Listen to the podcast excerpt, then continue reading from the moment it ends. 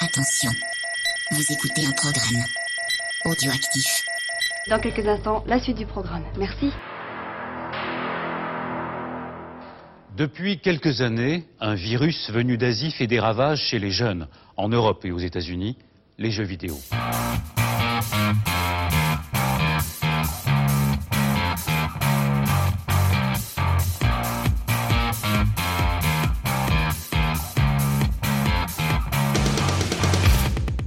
Salut et bienvenue dans Backlog. Backlog, c'est l'émission qui a loupé le tras de la hype. Backlog, c'est l'émission qui vous parle de jeux auxquels vous avez joué il y a 3 ans, alors que nous, nous y jouerons dans 2 ans.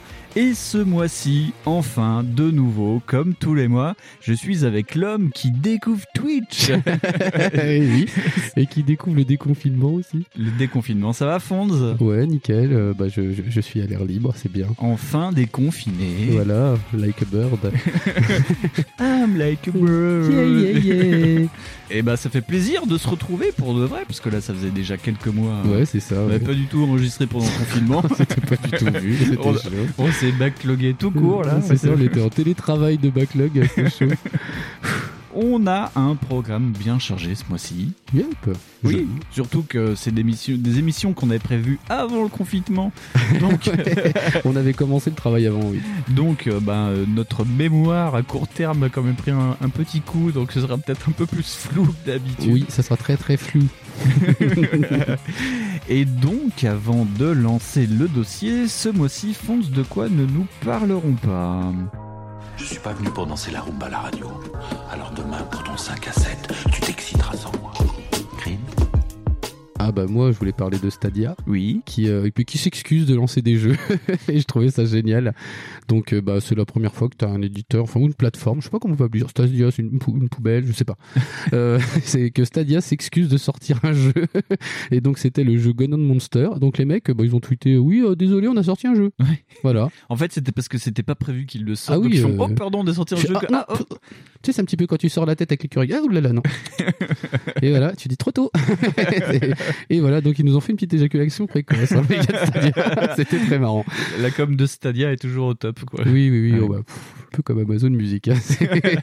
Oh là là.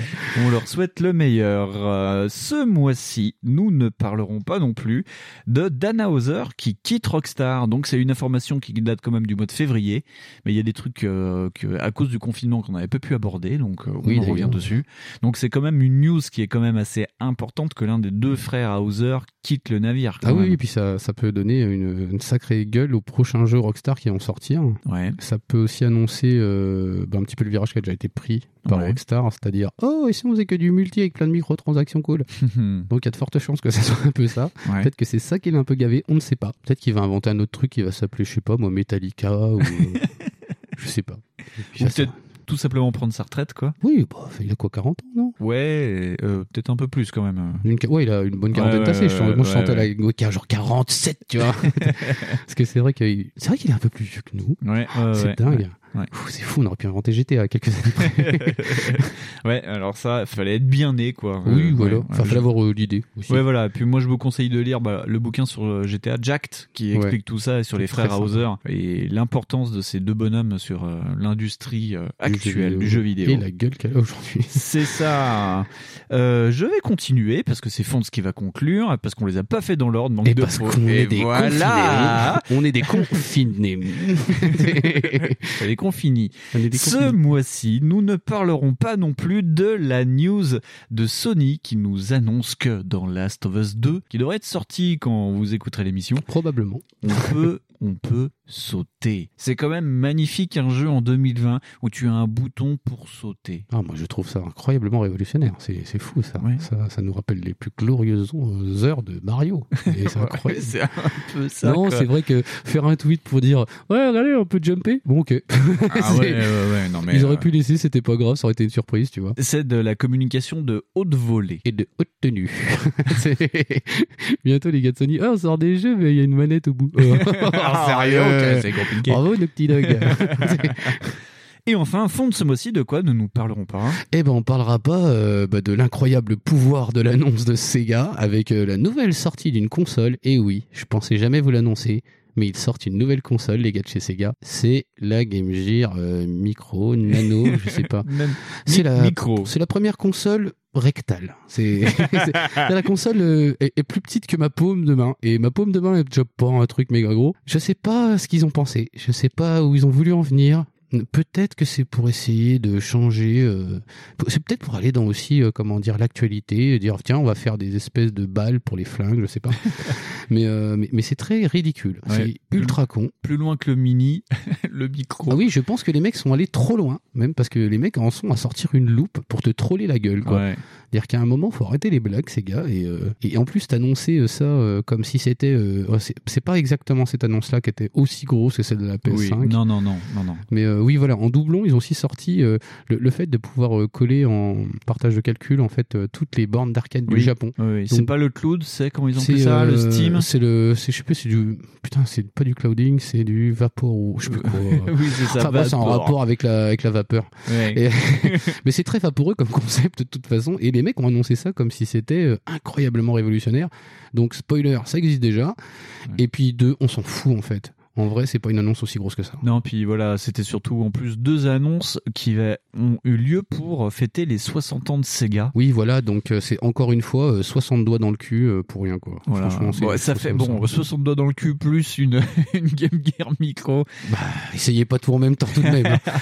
Alors rappelons quand même qu'il y a un écran de 1 pouce sur que, Micro. en plus ils ont poussé la blague à mettre maximum 4 jeux, je crois, par console. alors non, il y a plus, il y a en fait euh, là où c'était pas clair parce que même dans leur com ils sont pas clairs, euh, il y a quatre consoles différentes. oui, c'est ça. Il y a plusieurs une noire, il y une a, rouge. il y a plusieurs Voilà. jeux dedans en fait. Il y a une noire, une rouge, une jaune, une bleue. Ouais. Et dans chaque console, donc la bleue, la rouge et la jaune, il y a quatre jeux importants. Euh, donc genre il y en a une c'est Sonic plus euh, Yep. des, des drouilles et il y en a une qui est spécial Shining Force un truc comme ça et à côté de ça il y a euh, tout le- enfin les consoles ont le même panel d'autres jeux il y aura genre 10 jeux ou je Ah d'accord, Eh, parce que les types quand même ils sont bien passés pour des gogoles en disant "Hey, on va vous vendre un truc 40 balles et puis en plus il y a que 4 jeux dessus." ouais Toi tu fais Vous vous rappelez que vous aviez sorti une mini Mega Drive et qu'il y avait plein de jeux dessus? C'est ça. ça. et donc si tu achètes la bleue la rouge et la jaune on t'offre la noire Ah, c'est classe hein. c'est cool Ah, ils sont gentils les gars de chez Sega. Ah, ils prennent que pas beaucoup de bifton. Et, euh, non, mais en plus bientôt on va découvrir que finalement ils vont pas la faire, elle va être un poil plus grande et qu'elle Ouais. fera 5 pouces 5. T'as les comptes. Ah, Donc euh, bah, Sega toujours en mode YOLO, hein, c'est fun. Donc euh, bah continuez à nous émerveiller Sega. Still believe aussi vous hein. Ouais, on vous aime. Et donc, de ce fait, Fonds, après toutes ces news de qualité confinée, oui, Fonds. le coffrage. hein. Fonds, de quoi parlerons-nous dans ce backlog 21 Et ben en fait, on va parler de jeux japonais. Ouais. Mais des jeux japonais un peu particuliers parce que euh, c'est même dû un petit peu au contexte euh, justement de l'espèce de, de repenser en fait du jeu japonais, cette espèce de remise en question qu'ils ont eu un petit peu euh, à la période Xbox 360 PS3 Mhm. qui était que bah en fait en vrai ils disaient merde qu'est-ce qu'on fait comme jeu vidéo? Donc Ouais. du coup une des décisions qui a été prise c'était de confier ça à des, bah, des studios qui, avaient, euh, qui sont européens qui sont occidentaux juste pour voir si ça marche comment que ça va bien et du coup nous euh, voilà ce qu'on va procéder c'est euh, bah, un test en fait euh, un petit panel de jeux justement qui sont faits par des occidentaux avec des licences japonaises Tout à fait. Donc, bon baiser d'Europe. Voilà. on, on a pris, on aurait pu en prendre plein. On, est- on avait une liste avait de plusieurs plus. jeux. Et donc, on a pris un jeu de Namco, un jeu de Konami et un jeu de Capcom. Donc, c'est-à-dire ça. qu'on a pris Ridge Racer Unbound, on a pris DMC DMC Devil May Cry, le fameux qui, voilà, le- voilà, le, reboot on et dire Castlevania, Lord- euh, Lord- of Shadow, le tout premier. le tout premier ouais. Mais pas le 2. On est juste resté sur trois exemples. On fait pas euh, les sagas. On aurait pu prendre Silent Hill. On aurait Ouais. pu prendre Di- euh, Bionic Commando. On aurait pu prendre On aurait pu comme prendre ça. énormément de licences, pareil, qui sont un peu trop vieilles ou quoi. non, mais là, on s'est- pris des trucs pas trop. qui, qui étaient déjà dans notre coin, en fait. ouais, c'est déjà. Ça. Vous verrez. On, on, on s'est pris un jeu de voiture histoire de dire, et puis des jeux de tatapoum pour se taper sur la tête. J'avoue, c'est ma faute, hein, le coup de jeu de voiture. Mais avant d'aborder tout ça, c'est l'heure de l'instant speakerine. Bonjour, c'est Instant Speakerine. Je suis Cathy et je vais vous aider à aller plus loin sur un sujet sans toucher à une console. Envie de te faire sucer le sang par Monica Bellucci? Viens tenter ta chance avec Dracula de Francis Ford Coppola.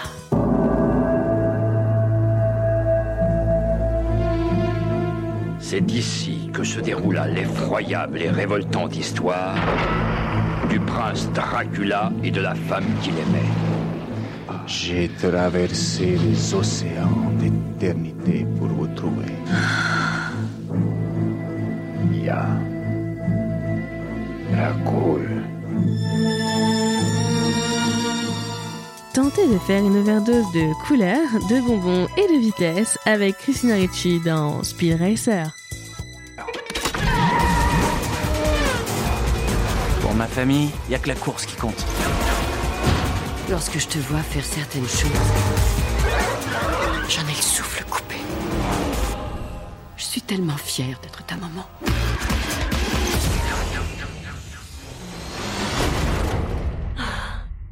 Youpi Vous avez oublié le nom de l'acteur de Black Panther? Pas grave, nous on a celui de Blade 2, c'est Wesley Snipes. Il y a un monde au-delà de celui que nous connaissons, où le pouvoir des ténèbres ne craint personne, sauf un homme, Blade. Nous représentons l'autorité de la nation vampire. Ils vous proposent une trêve. Ils veulent vous rencontrer. Maintenant, ceux qu'il a juré d'exterminer ont besoin de son aide pour combattre une nouvelle espèce maléfique. Nos forces sont prêtes à combattre, mais il nous faut un chef. Si j'ai bien compris, vous voulez que je les traque Pour vous Oh, ça m'excite. Bon, vous faites chier les garçons, hein, car lui et le sang s'attachent quand même, hein. Puis les serpillères, elles sont même pas finies d'être séchées. Fonz. C'est moi. Oui, bonsoir. on va commencer avec Lord of Shadow, donc de Konami, parce qu'on va citer quand même les studios qui sont passés à l'ouest pour ce genre de truc. donc Konami, Castlevania Lord of Shadow 2010.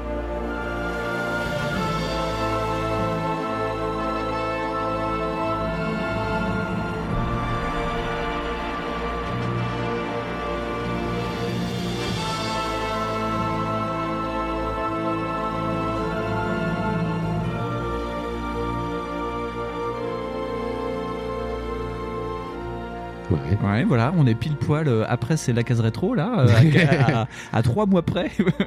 Et donc, PS 360, PC. C'est un jeu développé par Mercury Steam et avec en ailier, on va dire, euh, Kojima Productions. Ouais, c'est, ça avait l'air d'être surtout en supervision, de ce que j'ai oui, compris. Supervision. Ouais, ouais. Supervision, euh, mais pas la console. Rien à voir pour les vieux. Ça va pas ça. Genre, apparemment, de ce que j'ai compris, il passait euh, de temps en temps en Espagne, en fait, en vrai, où genre il devait recevoir des mails. et donc, un petit mot rapide sur Mercury Steam, euh, comme, comme vous savez, j'ai l'habitude de vous faire ça. Hein, un petit reprend, oui, un petit pour les petites habitudes. Donc, c'est un studio qui est madrilène. Donc espagnol. Voilà. Je, je crois qu'on va aller du sud vers le nord euh, dans, ouais, la, de, dans, dans, notre déroulé de jeu. Et donc, c'est un studio qui a été fondé en 2002 par des anciens d'un studio qui s'appelle Rebel Act Studios, qui n'ont pas fait beaucoup de jeux et pas des super parlants. Et alors, par contre, ils ont commencé directement euh, leur deuxième jeu en tant que Mercury Steam. Euh, doit parler à certains, c'était Clive Barker Jericho en oui. 2007. Ah bah oui, c'est connu, la licence Clive Barker yes. est connue. Et donc après, ils ont enchaîné directement avec euh, Lord of Shadow, donc la trilogie euh, ouais, Castlevania, ouais. donc Lord of Shadow en 2010, Mirror of Fate, l'épisode 3DS en 2013, ouais. le Lord of Shadow 2 en 2014, et ensuite ils sont passés chez Nintendo parce qu'ils ont sorti Metroid 2 Samus Return en 2017. Ah, c'est pas du tout un jeu euh, homebrew. bah, pas la version homebrew. Non, ouais. si, si, je peux un peu ramener ma science, parce qu'en fait, bah, souvent, euh, mon petit Winston, il sait tout plein de choses que je sais pas. Euh, Clive Barker, pour ceux qui connaissent pas, c'est euh, le type qui a inventé Hellraiser et c'est un ouais. auteur de bouquins horreur gothique, un peu, ouais. euh, qui est un petit peu célèbre dans le giron des trucs comme ça. Voilà. C'est ça. Et euh, ce que j'aurais pu lire, c'est qu'en fait, leur premier jeu, je l'ai pas marqué, mais en fait, c'était un jeu sous licence American McGee. Ah, les Alice. Non, pas les Alice, le Scrap Scrapback ou un truc comme ça, c'est un nom bizarre. Scrapback, j'ai un très mauvais souvenir ouais. de ce truc. mais je crois, mais c'est pas ça. Alors, je ouais, sais pas. Non, je sais plus. J'ai plus le, le, nom en tête. Mais c'était un jeu American McGee, mais c'était pas un Alice. Donc, ah, d'accord. Ouais. Ok, ok. Et donc trois personnes euh, pour la supervision du jeu. Donc, euh, bah, pour euh, Mercury Steam, c'était Enrique Alvarez Benito. Je vous fais pas l'accent parce que j'ai. Hola, ¿qué tal? Hola, ¿qué tal? Il y a David Cox qui représentait Konami. Ouais. Et c'est souvent lui qu'on voit en interview, plus, euh, plus que les mecs de Mercury Steam. D'ailleurs, il avait son bureau chez Mercury Steam. Et donc, le dernier, c'est Kojima qui a mis sa patte dessus. C'est un, un petit inconnu japonais. Ouais. C'est un petit faiseur de jeux indés. Hideo Kojima. On sait pas du tout, non. Non, on connaît pas. Pff, jamais, jamais, jamais. Et alors, euh, crois que ça s'appelle Metal Gear, je suis pas sûr. T'es sûr? Ouais, je crois. Ouais, je suis pas. je Silent. Hill, PT, je sais pas quoi. oh, tu as un petit gars japonais, c'est, ça, ça commence à monter. Ouais, c'est ça, tout à fait. Et donc, euh, moi, ce que j'ai beaucoup aimé, c'est euh, comment Konami a fait pour euh, donner un jeu pareil à un studio euh, d'Europe. C'est juste qu'ils cherchaient à faire un Castlevania en 3D. Et au même moment, ils préparaient la sortie de Castlevania Judgment sur Wii. Donc, t'imagines déjà. Déjà la catastrophe. voilà, déjà, déjà c'est catastrophique, il n'y a rien qui va. Et euh, donc, en fait, ils ont juste fait un appel d'offres au niveau mondial. Sur Tinder. Les gars, ils ont vu, ah, il est sympa, Dave Cox. C'est ça. Et, et donc, bah, chez Mercury Steam, ils ont dit, bah, on va tenter le truc. Et Mercury Steam faisait partie des deux projets qui avaient été retenus par euh, Konami. Et Konami était moyennement chaud, bah, parce que c'était un studio espagnol et que c'était pas un studio japonais et que ça leur faisait quand même un peu peur. Et euh, au final, après euh, moult atermoiements, Konami a demandé à Mercury Steam de faire une démo pour Konami, donc qui a été présentée devant 100 personnes chez Konami. Donc t'imagines déjà un peu l'impression. T'arrives et tu fais Hola, ¿qué tal? Voilà, Je suis voilà. Enrique Alvaro Benito. t'imagines un peu quand même la preuve. Enfin, c'est quand même. On dit, tu vois. on- enfin, moi, je suis le prompt, le plus prompt à gueuler sur euh, bah, Konami et son service de serviettes et de club de sport. Ouais. Mais il faut quand même reconnaître que c'est hyper ouvert comme truc parce qu'en vrai, c'est quand même gagé hyper de la confiance là-dessus. C'est ça. Imagine, parce que les Espagnols, ça aurait pu être des escrocs ces mecs-là. Ils auraient pu juste ça, dire, ouais. euh, bah non, en fait, nous, on vient juste prendre la maille, on se casse quoi. et les types viennent avec une fausse démo, piquer avec des assets d'une reel, et puis tu fais, hey, salut. Alors- et en vrai, ils l'ont pas fait quoi. Le pire, c'est que les mecs pitchent le jeu avant de faire leur démo. Ils pitchent le jeu à Konami en disant voilà, nous, Castlevania, on peut vous faire un truc comme ça, comme ça, comme ça, comme ça. Konami dit ah ok, ça a l'air intéressant. Euh, ils travaillent dessus, ils font des slides et tout, mais il y a rien qui bouge. Et ils font une présentation CGI à la Gamescom. Et le problème, au dernier moment, ils disent non, non, non, non, non, non, vous marquez pas Castlevania sur les slides parce que nous, on présente 10 minutes avant Judgment de Castlevania. Donc euh, appelez ça juste Lord of Shadow. Puis tu sais, ça fera au pire, ça fera une nouvelle licence, machin, Ouais, machin. ouais, ouais. voilà. Donc bah je pense que Judgment entre temps s'est planté. hein. Et voilà. Et donc ils font leur présentation chez Konami parce que les Japonais étaient à deux doigts de dire non mais on arrête le jeu, on arrête les frais avec les Espagnols, c'est fini. Ils font leur présentation et dans la salle il y avait Kojima et le mec à la fin de la démo, il se lève, il serre la main à David Cox, il dit c'est bon. Je vais vous aider. Oh. T'imagines, joli, on fait hein. pareil, un jour on fait une conf et tout. Bah oui, il y a- c'est ça. Il y, a- Hideo Kojima, il arrive et il fait Hideo Kojima. oh putain. Hideo Kojima, il fait mm, good job. et toi, tu fais, Ouais, c'est ça, ouais. Ah, c'est un peu cool. ça. C'est l'effet Hideo Kojima. Et donc, de ce fait, ils ont lancé le truc sur les rails et Hideo Kojima a regardé ça de loin. Et Konami, par contre, a regardé ça de près. Avec des armes. c'est un peu ça. D'où le film John Wick 3. C'est c'est un peu ça. Mais c'est pour ça, en fait, que David Cox avait son bureau Konami dans les studios de Mercury Steam. C'est pour qu'il y ait une présence constante de Konami euh, sur oui, le oui, jeu. Et puis tu faut pas, faut jamais oublier que les studios japonais, ils sont, euh, ils sont serre la vis quoi. Ouais. Donc euh, les types, ouais, la licence, ils vont surveiller ce qui se passe. C'est ça. Donc ça m'étonne pas qu'il y en ait un dedans quoi. Et donc ils étaient très attachés euh, à ce que j'ai lu. Mercury Steam s'est basé surtout sur euh, Castlevania 4 pour mettre au point euh, le jeu. Et après, Konami a dit qu'il fallait ouvrir un peu plus. Et de ce fait, c'est pour ça que le jeu se passe un peu plus en pas en open world, mais ailleurs que que dans un château. Ouais, parce que c'est clairement pas un open world. c'est vraiment un jeu à l'ancienne. C'est un jeu à l'ancienne. Alors Fonds, tiens, est-ce que tu peux nous pitcher Castlevania Lord of Shadow? Bah, ça raconte les aventures de Gabriel qui fait partie de je ne sais plus quelle confrérie, mais je crois que c'est la confrérie La Lumière. Ouais. Et euh, en fait, il recherche un artefact. Ah, je vous fais tout de mémoire comme ça au pifomètre. hein. Euh, je crois que c'est le masque de lumière. Parce qu'en plus, euh, le petit Gabi, lui, bah, il a perdu pas sa maman, mais sa femme. Donc il cherche à la retrouver.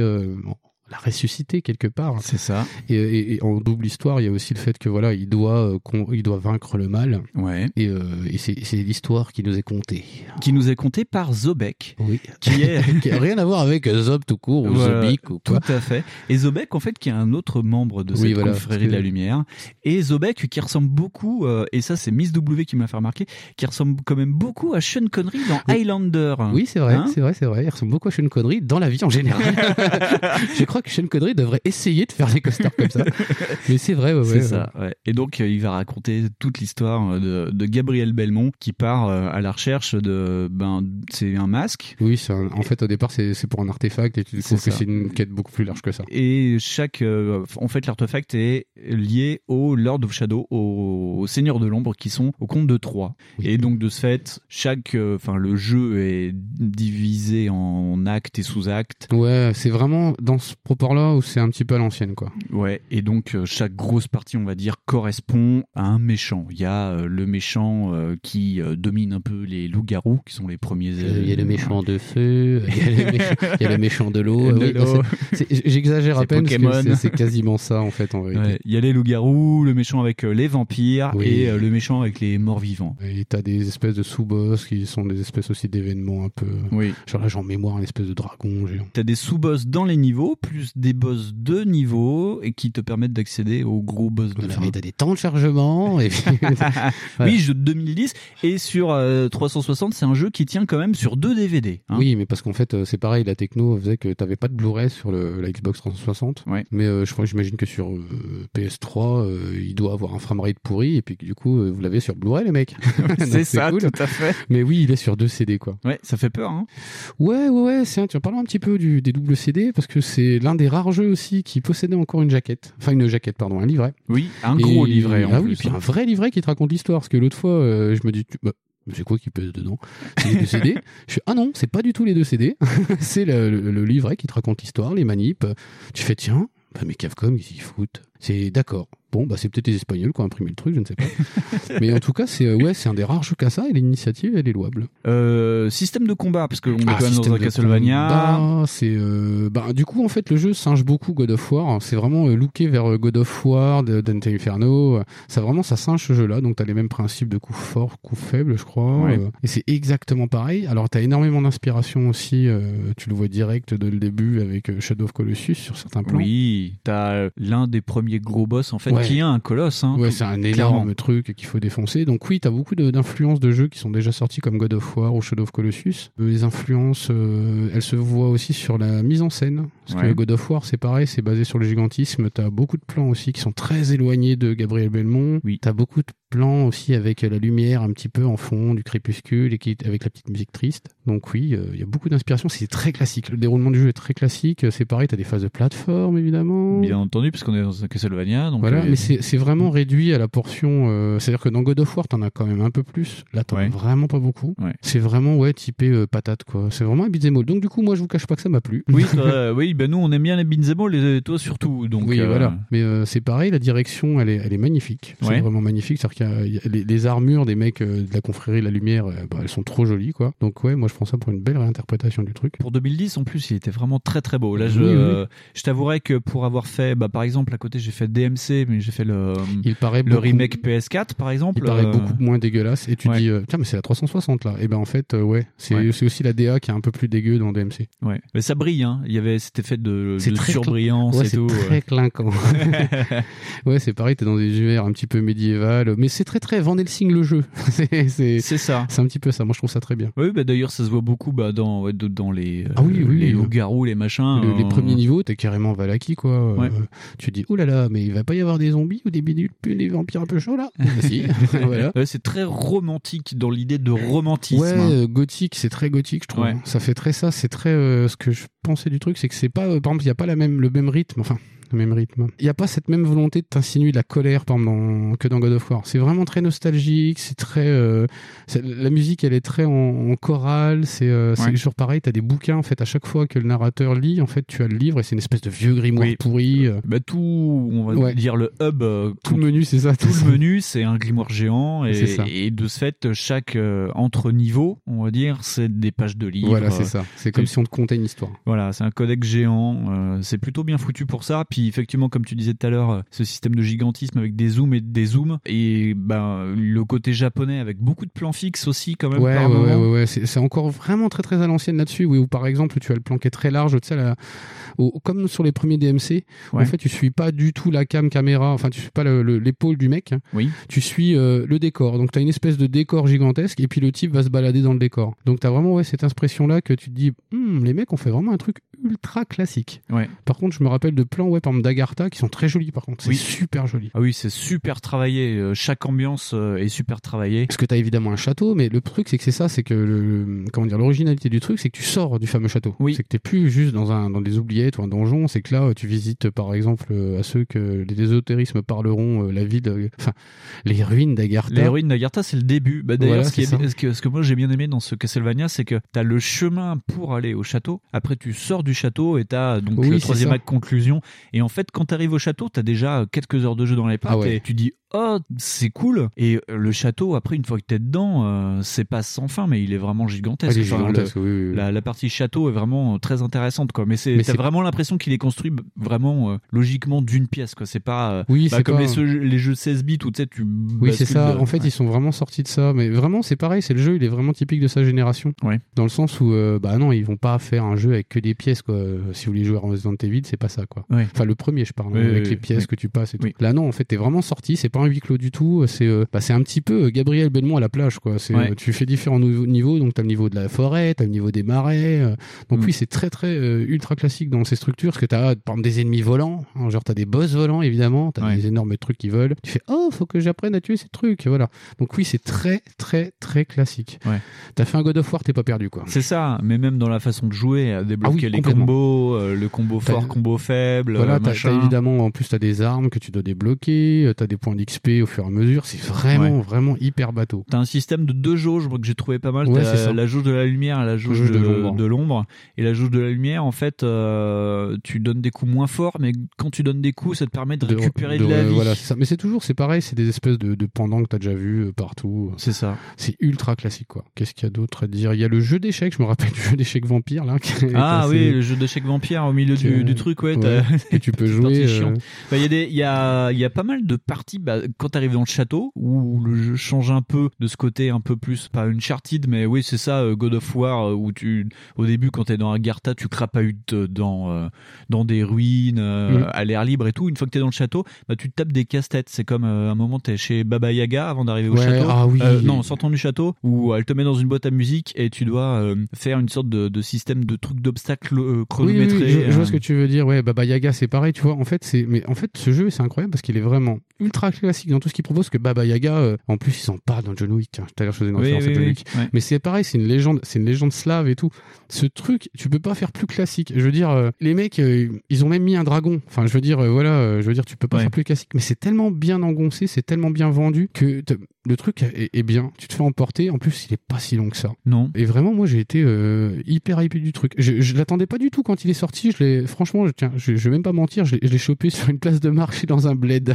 Donc, euh, c'est ma copine qui, enfin, de l'époque, qui m'a dit, euh, tiens, euh, ça t'intéressait pas ces machins, toi, Castlevania truc là?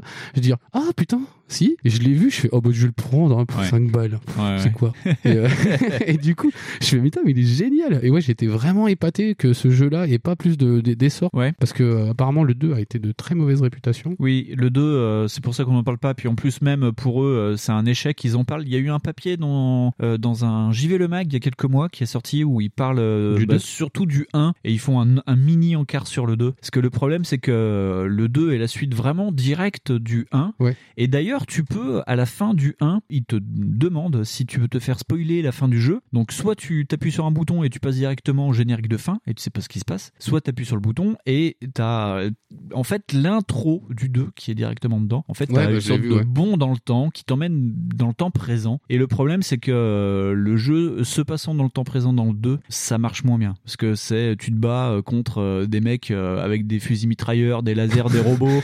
Apparemment, il y a des phases d'infiltration qui sont pourries. euh, et d'ailleurs, euh, c'est le producteur euh, espagnol Enrique Alvarez Benito qui disait que pour le 2, il aurait dû beaucoup plus parler avec Kojima qui était beaucoup moins là. Et c'était l'époque en plus sur le 2 où euh, Kojima il était plus dans le jeu avec MGS5. Tu sais, il, a- Ouais, ouais, il y avait une ouais. époque où on croyait qu'MGS5 sortirait pas. euh, Kojima avait disparu, mais c'est parce qu'il bossait beaucoup sur le jeu.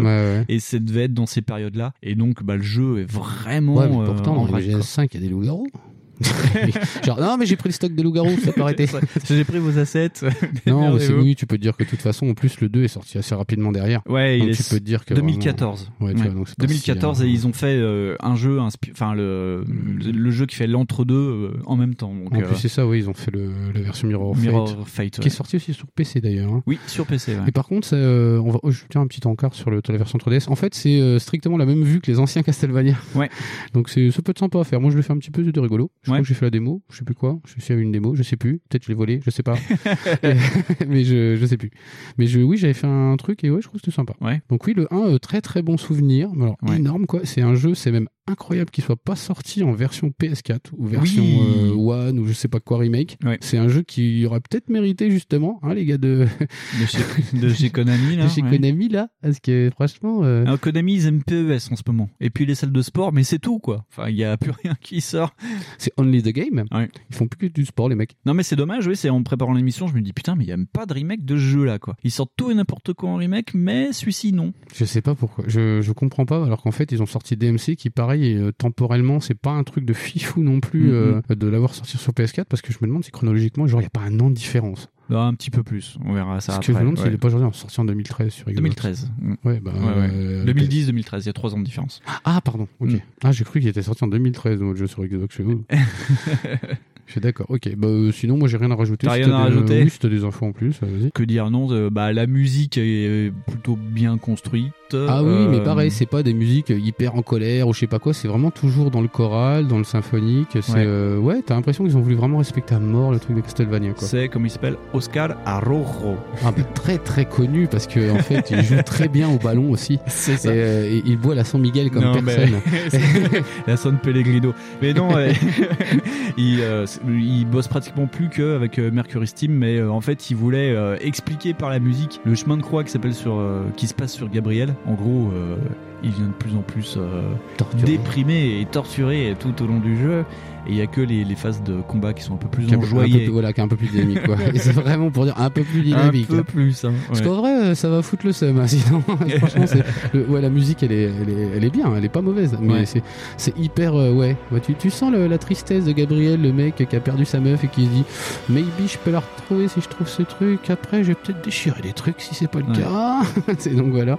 Après, j'ai pas vraiment envie de spoiler, c'est pareil, parce que vraiment, euh, ouais, c'est, euh, c'est tellement classique que ça serait dommage presque. Ouais. Donc, euh, mais c'est vrai qu'il y a des morceaux de Shadow of Colossus qui m'ont fait rigoler, moi. C'est euh, ça, ouais, ouais. Moi, ce qui m'a moins fait rire, alors déjà, je trouve que la difficulté est mal dosée. J'ai trouvé ça un peu punitif par moment, J'ai trouvé des moments un peu chiants. Après, moi, j'ai toujours du pro- des problèmes avec les concepts de BTA et plateforme. Donc, je trouve que c'est incroyable de mal baiser euh, une jouabilité comme ça. C'est-à-dire qu'en fait, bah, tu sais que c'est pas fait pour, bah, du coup, tu touches pas. Ouais, ouais. Mais euh, là, j'ai pas. je- bah, c'est pareil, je te dis, le souvenir est très éloigné. Donc, je pense que j'ai dû galérer. Parce que je me rappelle d'un moment où tu as le soleil en contre-jour et euh, en fait, tu fais des sauts là, tu Ouais. sais, des, des contre-sauts. Et je me rappelle l'avoir fait assez souvent. Donc, je veux pas dire que j'ai pas galéré, c'est pas vrai. Mais euh, ouais, non, euh, moi j'ai pas un gros souvenir négatif de ça. J'en ai plus sur euh, DMC. 5. Ouais. Moi, ce que, moi, ce que, ce qui m'a surtout euh, énervé, c'est, on parlait des caméras fixes, mais alors les caméras libres sur certains boss, ça devient compliqué parce que quand tu essayes de fuir, parce que tu joues pas mal en contre, et quand c'est de fuir et que la caméra, bah, elle te montre tout sauf le boss, bah, ça devient quand même compliqué. ah, c'est important les pieds. et surtout, surtout, là où on voit que c'est un jeu de 2010, c'est que le jeu est blindax, ras la gueule de QTE. Et alors là, c'est vraiment du QTE de merde hein, quand même. hein. Alors, ça, faut le préciser Alors, quand même. Winston d'abord, lui, il aime pas ça. Non. Moi, je, je- le truc, c'est que maintenant, la manette à Xbox, je sais pas comment je me démerde, mais j'y arrive à peu près.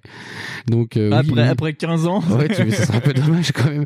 Mais oui, euh, mais je te rassure, hein, s'il y a des QTE sur la Switch, je les foire. hein. Tu sais, Parce que les manettes, en plus, elles sont toutes pas colorées. Mais, euh, mais oui, oui, oui, il y a des QTE, c'est vraiment euh, là-dessus, ouais, c'est hyper à l'ancienne, quoi. Mais sinon, moi, ça me choque même pas parce que si derrière t'as essayé Heavy Rain, tu me fais, oh, ça va. Ouais. Mais ouais, non, franchement. Non, mais c'est du, c'est du QTE. Le problème, c'est qu'il y a des boss que tu peux finir que par QTE. T'as même beaucoup de boss. T'as beaucoup de boss et moi, les premiers boss, j'ai pas trop compris parce qu'il faut appuyer dans une zone, bah, tu sais, au QTE, t'as Ah, la, oui. Ah, la touche qui s'affiche et t'as le rond qui se réduit. Il faut appuyer au bon moment, pas trop tôt, pas trop tard. Et moi, il y a des boss que j'ai recommencé, mais j'ai recommencé la, la barre de fin où tu sais, tu, Oui, genre, en fait, tu tu, repars- tu tu dois lui faire un coup de merde, partie là, ouais, tu ouais. dois lui casser les nanas, et puis bah, bah, si tu loupes ton QTE, tu recommences. Ouais, Euh, ça, c'est un peu pétri, ça m'a un peu énervé parce Ouais, que ouais, il y a des boss déjà, t'es content d'arriver euh, à leur dernier niveau de vie, quoi, et mais je sais pas putain, je vais crever, quoi. Mais ça se voit, tu vois, que c'est pas une très bonne idée parce qu'au final, les mecs, ils ont comme légèrement abandonné cette connerie. Parce que c'est vrai qu'il y a des fois, t'es posé, tu dis le boss est en train de te parler, et là, le truc attaque, et toi, tu fais appuie sur X. Je fais, mais, Mais- où ça, quel mais bouton T'es parti pisser Putain de merde. Mais oui, ça c'est vrai que c'est ouais, les QTE c'est encore le truc relou. Mais je trouve que ouais, ça, ça va, ça va. Franchement, ça Ouais. va. Si c'est que ça comme défaut que tu trouves, moi je trouve ça cool. Bah euh, oui, mais le problème c'est que j'ai trouvé ça un peu vraiment handicapant sur euh, bah, surtout quand t'arrives vers les boss de fin et que t'as plein de trucs où c'est que du QTE, tu fais ah c'est quand même compliqué compliqué. Mais euh, Ouais, ce que je, le, si, si, il y aurait peut-être un autre défaut aussi, c'est peut-être, euh, bah, tu t'aurais pas cette logique de refaire forcément un, un run derrière, en fait, un autre run? Ouais. Le jeu vraiment, euh, moi je l'ai gardé, hein, je l'ai pas jeté ni rien. Je l'ai pas brûlé. Je l'ai pas brûlé ni vendu ni rien. Mais en vrai, euh, je, je suis pas sûr que je le refasse pas que dans genre 10 ans. Ouais. Parce que le, le jeu, euh, bon, une fois que t'as fait l'histoire, voilà, c'est fini. Euh, le jeu est plaisant à faire, hein, mais Oui. euh, je suis pas sûr que tu aies euh, autant cette fonction-là de rejouabilité que tu aurais sur un DMC, par exemple, parce que le- le- vraiment le jeu est fait pour ça, un DMC. Ouais. C'est-à-dire que tu peux faire telle partie, telle Oui, partie. oui. Mais pas Castlevania, parce que c'est genre déjà, c'est sur ce deux CD quand c'est sur Xbox. Oui. Et en fait, quand vous mettez le premier CD dans la Xbox, en fait, ça te fait, bah, euh, mec, il faut que tu mettes le CD 2, parce qu'en fait, ta partie, euh, t'es en sauvegarde finale, là. Donc tu peux, tu fais, mais, mais, mais, je peux pas recommencer une partie juste pour le lol? Bah, c'est un peu con. Ouais, c'est un peu. Voilà, et c'est juste ça qui est mal gapé en fait. Euh, ouais, il y a deux trois petites scories comme ça. Ouais, tu Ouais. vois que le jeu a vieilli. Non, après, il y a du challenge sur les boss. euh, Enfin, c'est ça qui est dommage, c'est que ça te rajoute un challenge mal gapé avec Bah, en même les temps, QTE, quoi. tu vois. regarde, en même temps, je me souviens du monstre de glace là, ou de pierre qu'on voit au tout début. Ouais. Euh, S'il y a pas les QTE, en vrai, il est pas dur. Hein. Oui. Tu Ouais. vois, donc il y a aussi peut-être ça. Hein, Ouais. euh, Encore mecs- sur ce boss-là, vu que c'est euh, un monolithe géant à grimper, j'ai pas trouvé ça très très grave. C'est- Il y a un sous-boss, il y a un troll dans les premiers boss euh, dans un cimetière. Mmh. T'as t'as truc cliché, troll, boss, cimetière. Donc Oh, très jeu. putain, oui, et, euh, il tape avec avec son gros rondin et euh, en fait pour le finir, faut lui faire une série de QTE pourris. Faut lui faire les et au début, bah moi je suis très blonde et j'ai pas compris comment il fallait faire. Ouais, Sachant qu'en plus je sortais des jeux de, de notre ami Souda où il y avait déjà des QTE et j'en avais plein le fion de faire des QTE. Putain, j'en ai marre d'appuyer sur X. Donc on, on voit quand même le côté un peu japonais de la sauce euh, qui Ça se trouve que Jima, il venait que pour ça. QTE rouge. non, pas bleu. Ce n'est pas raciste, pas du Non, tout. Rien non, à non, voir. rien à voir. C'est juste que Kojima, on imagine qu'il a forcément un accent. Oui, c'est ça, ouais. Il a l'air tellement mystérieux, ce mec. c'est comme un vieux. C'est le le vieux de la montagne. C'est le vieux de la montagne, ouais. Pas grand chose à dire. euh, Enfin, si, jouez-y. Sinon, jouez-y parce qu'en plus, c'est un jeu euh, maintenant, euh, pff, ça doit traîner dans les bacs à soldes à Micromania pour ouais, 7 balles, 5 Ouais, balles, ouais, ouais, peut-être même moins. Faites gaffe, il y a deux CD sur. Xbox. Euh, je sais pas ce qu'il vaut sur, sur PS3, vraiment, je sais pas. aucune idée. Je pense que le problème de framerate et de tearing doit être déjà réglé. Mais, euh, après, c'est Konami, hein, faut pas oublier. Mais je sais pas. Donc, euh, oui, euh, oui, faites gaffe, il y a deux CD. Ah si, tiens, dernier truc, moi j'adore parce que tu peux chevaucher aussi des, des, créatures dégueulasses. Oui, c'est vrai. Il y a Ah. des espèces de. c'est- Comment ils s'appellent ça? C'est pas des loups-garous, Il y a des, des wags, des wargs. C'est des wargs. Et puis il y a des, des tarentules géantes aussi. C'est trop rigolo. Ah, mais j'aime pas trop les araignées. Si tu. Ouais, j'aime pas. Donc voilà, c'était mon. Enfin, les chevaucher, je veux dire, mon c'est truc chelou. fun. c'est chelou. Mais c'est vrai, chevaucher les bidules, c'est cool. Ouais. D'ailleurs, il y a une euh, séance euh, qui m'a fait penser à Shinobi. Euh, Euh, avant d'arriver à Agartha, t'es sur un cheval et ouais, tu dois euh, Je zigzaguer. me si je me demande n'y a pas un truc qui brûle d'ailleurs, une calèche, je sais pas quoi. non, tu Si, te poursuives par des Moi loups-garous. aussi, je confonds avec Van Helsing. Ah, tu dois peut-être confondre avec Van Helsing. Mais c'est vrai qu'il y a cette inspiration-là quand même pas mal. Yes. Mais c'est- il est trop cool ce jeu. Très bien, et ben euh, on va aller un peu plus au nord de l'Europe et on va passer à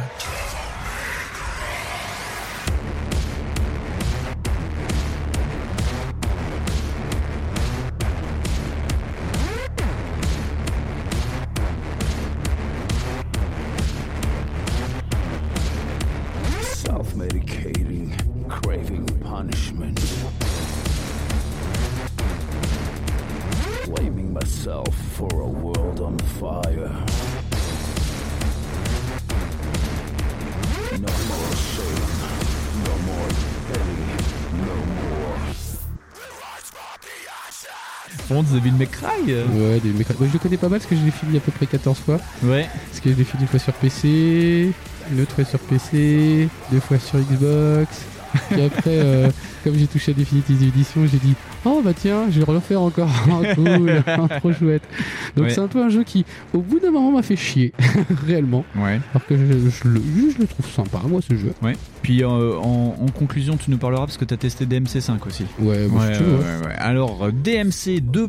Devil May Cry. Alors, déjà, pour faire une recherche internet avec ça, vas-y, lève-toi, Coco. Voilà. Hein, merci. Euh, c'est un jeu de 2013, PS, euh, PS3, Xbox 360, PC, et ressorti dans la version que moi que j'ai fait en définitive édition en 2015. Voilà, PS4 One PC. Oui, c'est ça. Et euh, en fait, juste la différence, c'est que tu as tous les euh, bonus DLC. euh, Ouais, t'as le, la descente aux offertes de Virgile. Enfin, t'as t'as le. T'as le, t'as le DLC voilà, de, de Virgin. de Virgile. On en parlera un peu, mais pff, voilà quoi. Oui. Que dire? C'est un jeu de Ninja Theory? Ouais, Hein? Ninja Theory, c'est C'est Ninja Theory. euh, alors rapidement, Ninja Theory. Quand je disais que c'était un peu plus au nord, c'est parce qu'ils sont de Cambridge, donc là on est en Angleterre. Voilà, c'est une boîte qui a été fondée en 2000, et ça c'est important pour ce que je vais dire après. À l'époque, il s'appelait Just Add Monster. C'est un studio qui a été racheté par Argonaut en 2000, puis revendu en 2004. Et c'est pour ça qu'il s'appelle Ninja Theory. Il, se, il fuit. voilà, il fuit. Euh, et donc, ben, euh, pourquoi on les connaît? Bah, Heavenly Sword, Bah, déjà, 2007, le hein. premier gros jeu de la PS3, Yes. quasiment. C'est ça. Enslaved, Il y a eu Enslaved. Journey to the West, Et 2010. attends, attends, attends, il y a quoi d'autre? Bah, sinon, c'est Hellblade. Oui, c'est Hellblade euh, qui est sorti en Sinon- 2017. Sinon, t'as Hellblade. D'ailleurs, ils annoncent une suite. Et donc, ils ont été rachetés en 2018 par Microsoft. Et donc, de ce fait, ils vont faire Hellblade 2. Donc, il n'y aura pas de Hellblade 2 sur. On vous laisse deviner. Spoiler, vous trouverez tout seul. Et donc, pourquoi ils se sont retrouvés à faire Pourtant, DMC, c'est quand même ultra japonais, quoi, de base. c'est hein. le truc le plus fiable que tu peux trouver. Je veux dire, c'est. Déjà, Castlevania, c'est ultra japonais, mais là. Devil May Cry, c'est ultra Ah japonais. bah putain, oui, c'est un travail loupé euh, d'un boulot sur euh, Resident Evil. Donc, C'est oui, c'est chaud, quoi. Ouais. turbo chaud. Et donc, euh, en fait, euh, histoire un peu particulière, après le 4, euh, la licence rentre en dormance, on va dire ça comme ça. Ouais, parce que le 4 a pas si bien marché que ça. Parce que Yes. le jeu de mémoire, il était sorti sur Xbox. C'est un jeu qui a été apprécié par les fans, mais moins grand public. Ouais. Parce que vraiment, le jeu était euh, très aller-retour, très répétitif. Par contre, il permettait énormément euh, le scoring. Ouais. Donc, bah, les fans euh, ont carrément kiffé. Les autres ont pas bien piné. et, et surtout, en fait, on avait, on avait l'apparition de Nero, en fait, dans le 4. Oui, hein. et ça. on avait plus le personnage historique de fait dans le jeu en premier perso. Donc, Ouais. ça aussi, ça a peut-être joué. Et donc, euh, on a oublié de dire que c'était Capcom. Donc, on Oui, c'est Capcom, oui, Capcom. bien sûr, et, et donc, Capcom, en fait, euh, se dit, quelques années après, que et si on confiait ça à une boîte un peu plus européenne pour recréer, en fait, euh, Devil May Cry? C'est vraiment une, une volonté de, pas de reboot, mais de réinterprétation. C'est ça, je pense qu'il y avait une volonté générale dans les, euh, dans les grands éditeurs japonais de se dire putain, on ne sait plus quoi faire de nos trucs. ça. Et faudrait peut-être demander aux mecs qui, eux, en en ce moment sont en train de vendre des jeux. Quelque part, c'est un peu cette Oui, idée-là, c'est je un peu pense. ça, ouais. Parce que grosso modo, c'est un peu l'époque où les Européens ont, avaient vraiment repris la main, euh, enfin les Européens, les Occidentaux euh, Ouais. vraiment euh, avaient repris la main sur tout ce qui était jeu. C'était le succès des Gear of War, c'était Ouais. le- c'était tous ces jeux-là, et tu dis bah ouais, eux les Japs ils vendent plus rien, leurs jeux techniquement sont là, mais à la truelle quoi. Et bah ouais, ouais, ils savent utiliser les outils, les Occidentaux, donc on va leur demander de faire nos jeux. C'est ça. Et donc, euh, en plus, c'est même pas une volonté d'opportuniste de dire on va faire du fric facile pour vendre ça aux Européens. Non, c'est pour euh, vraiment revitaliser euh, une, une licence, quoi. Et donc, euh, Capcom, euh, déjà, va travailler avec euh, Motohide euh, Echiro. Motohide Echiro, euh, qui, qui est a très espagnol. qui est très espagnol lui. Non non, en fait euh, euh, tu sais pourquoi il est là parce que euh, c'était déjà quelqu'un qui avait travaillé avec euh, des Européens sur Bionic Commando. Ah oui. Donc euh, on le met sur le truc et en fait C'est le alors, seul qui parle anglais de la boîte. c'est un, peu ça. Tais-toi que parle anglais, vas-y. Les gars, putain, c'est vraiment des connards, à chaque fois j'y vais. Alors, j'appellerais ça euh, une, une affaire à la, de machine à café. Je sais pas si tu te souviens dans Backlog 2, je t'avais dit qu'il y avait quelqu'un qui s'était retrouvé sur euh, le Transformers Dévastation euh, sur, une, sur une histoire de machine à café. Genre, euh, t'aimes bien Transformers? Oui, bah Ouais. tiens, vas-y, c'est pour toi. bah là, c'est limite un peu pareil. Donc, Capcom cherche quelqu'un pour DMC. Ils en parlent à Capcom US. Ok. Ouais. Et donc, le directeur de produit de chez Capcom US, quand il bossait chez Microsoft, au début des années 2000, avait travaillé en collaboration avec Just Add Monster pour leur seul jeu qui était sorti sur Xbox. C'était Vengeance, non Un truc comme ça Euh, non, c'était. Il me semblait que c'était un BTA, leur truc, hein, une espèce de BTA PC. Ah, c'est Ah, peut-être après. Ah, c'est peut-être peut-être. après, je sais plus. Et donc, le, le directeur de produit euh, dit euh, à, à ses collègues US bah, écoutez, moi j'ai une relation de confiance avec Ninja Theory, on peut leur proposer. Coup de fil au Japon, on a peut-être trouvé quelqu'un, et donc Motohide euh, prend un billet d'avion, direction Cambridge, et le mec débarque chez Ninja Theory et leur dit bon ben on a pensé à vous en fait pour faire le prochain DMC. What? Voilà c'est ça. What?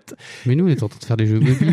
Qu'est-ce que, euh, quoi? Non, les mecs sortaient d'Enslaved en plus et ils Oh, étaient en train de restructurer la Ils boîte. ont vraiment pas eu de bol parce que putain, Slave, c'est pas le jeu qui a marché non plus des masses. C'est ça. Et donc, en fait, Capcom a des- euh, leur dit bon, on va quand même euh, vous vous surveiller de près, et il leur demande juste de faire vraiment un Dante moderne pour une vision vraiment contemporaine de DMC. Donc vraiment, C'est malheureusement, tout le monde l'a pris pour être Dante Emo. C'est ça. Et euh, ce qui est rigolo, c'est que effectivement, comme tu me disais, mais même toi, je me souviens à l'époque, tu disais putain, mais Dante il ressemble vraiment à rien. Ah oui, oui, et oui, moi j'ai gueulé euh. quand j'ai vu les premières images. J'ai fait Oh non, on dirait un chanteur de Tokyo Hotel, pourquoi? C'est ça. Et le problème, c'est que à la base, chez Ninja Theory, déjà les mecs sont pas mal fans de DMC vu que bah, ils jouent euh, quand même beaucoup sur euh, la baston dans leur jeu, quoi. Et ils se disent bon, Dante, on va rester quand même sur un truc un peu euh, un peu conforme, le Dante à l'ancienne avec les cheveux longs et blancs, machin, machin, machin. Et ils présentent les premiers croquis à Capcom Japon qui font non, c'est pas ça qu'on veut en fait. Ah, moi je croyais juste que c'était des mauvais fans. Non, non, C'est- non, non, c'est Capcom Japon qui leur dit mais allez plus loin dans le délire quoi, lâchez-vous. Mettez peu. les meufs Les gars, ils ont fait allez hop Et c'est comme ça qu'ils ont fait Sanran Kagura. c'est un peu ça. Non, non, mais oui, ils voulaient vraiment une grosse volonté de euh, ça et euh, l'accessibilité sur les systèmes de combat, parce qu'ils avaient commencé à mettre au point un système de combat assez, euh, assez à l'ancienne, et Capcom dit non, non, faut un truc plus simple, faut vraiment que, que ce soit styly pour les premiers buts. Donc moi, j'étais content quand j'y ai joué, parce que Ah bah tu appuies sur quatre boutons, tu fais des trucs de fou. Mais, mais en vrai, en vrai, j'ai pas, moi j'ai pas bien compris pourquoi justement tout le monde a un peu grillé là-dessus parce que je comprends, parce qu'en vrai c'est ça, ça- le jeu prend pas mal à euh, sur tout. C'est-à-dire effectivement le jeu il est fait pour te dire ah ouais t'as vu, nous on sait faire des faits qui en est des méchants. Donc dans la DA, dans la musique, dans le propos, hein, parce que dans tout le long du jeu c'est abominablement con, et, euh, et aussi dans le système de combat qui est vachement plus simplifié et qui revient en fait juste juste en fait ça revient juste au bah au premier, c'est Ouais. juste plus simple. C'est ça. Parce que du coup, vers le 3 et vers le 4, ils ont commencé à mettre des systèmes de triple jeu de combat Mhm. qui ont apparemment pas dû être super super kiffés par les gens parce qu'ils l'ont pas acheté. Ouais. Et, euh, et du coup, voilà. Alors que oui, là, euh, t'as pas tu sais, le Gustringer ou t'as pas ces trucs-là. Ouais. Donc en fait, t'as un système de jeu, je crois, de mémoire, et puis euh, basta quoi. Ouais. C'est vraiment hyper simple du cul. Et le dernier truc, c'est que euh, à l'époque, Ninja Theory embauchait du monde et euh, ils embauchent une nana pour euh, mettre au point les systèmes de combat pour les prochains jeux Ninja Theory. Et la meuf, elle arrive dans son bureau et elle dit à son patron Bon, alors, sur quoi on bosse? Et le mec lui dit Eh ben, tu vas travailler sur Devil May Cry. Et là, en fait, elle a fermé sa porte. Elle a fait, elle a fait, d'accord. T'entends. Ouais, apparemment, c'était un peu ça, ouais. Et donc euh, Alex Garland, parce qu'il y a toujours un Américain qui bosse pour les Japonais, donc Alex Garland. On va pour, savoir euh, si c'est pas un japonais. pour Capcom US et donc euh, Tamine Antoniades pour euh, Ninja Theory. Voilà, c'était les noms qu'il fallait citer. Un petit pitch de ce Bah, de ce DMC. pitch, bah, si tu veux, c'est le pitch. en fait, c'est juste le reboot du premier. Enfin, c'est les origines du premier bah, de Dante, quoi.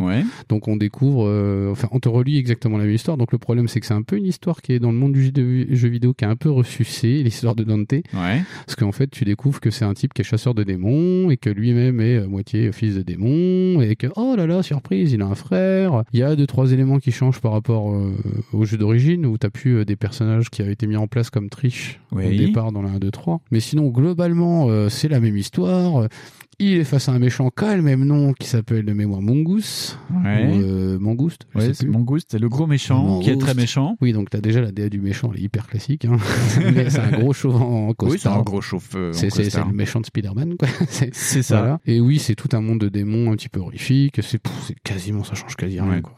Alors on peut dire quand même que c'est un peu, euh, moi j'appelle ça euh, univers Robert Rodriguez dans l'idée quand même, hein.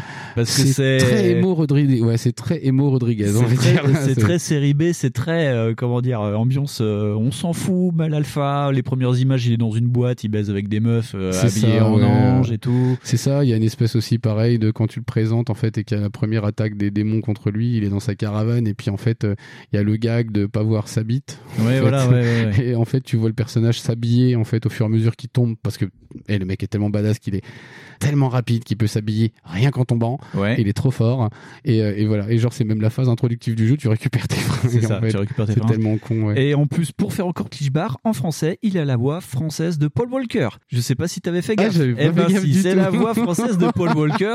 Donc ça rajoute en plus dans le côté, euh, ben oui, Ah, euh, il a failli B. battre. Ah. Ouais, donc Avec euh, tout ce feu dans le jeu, je suis pas sûr que ça soit si intéressant.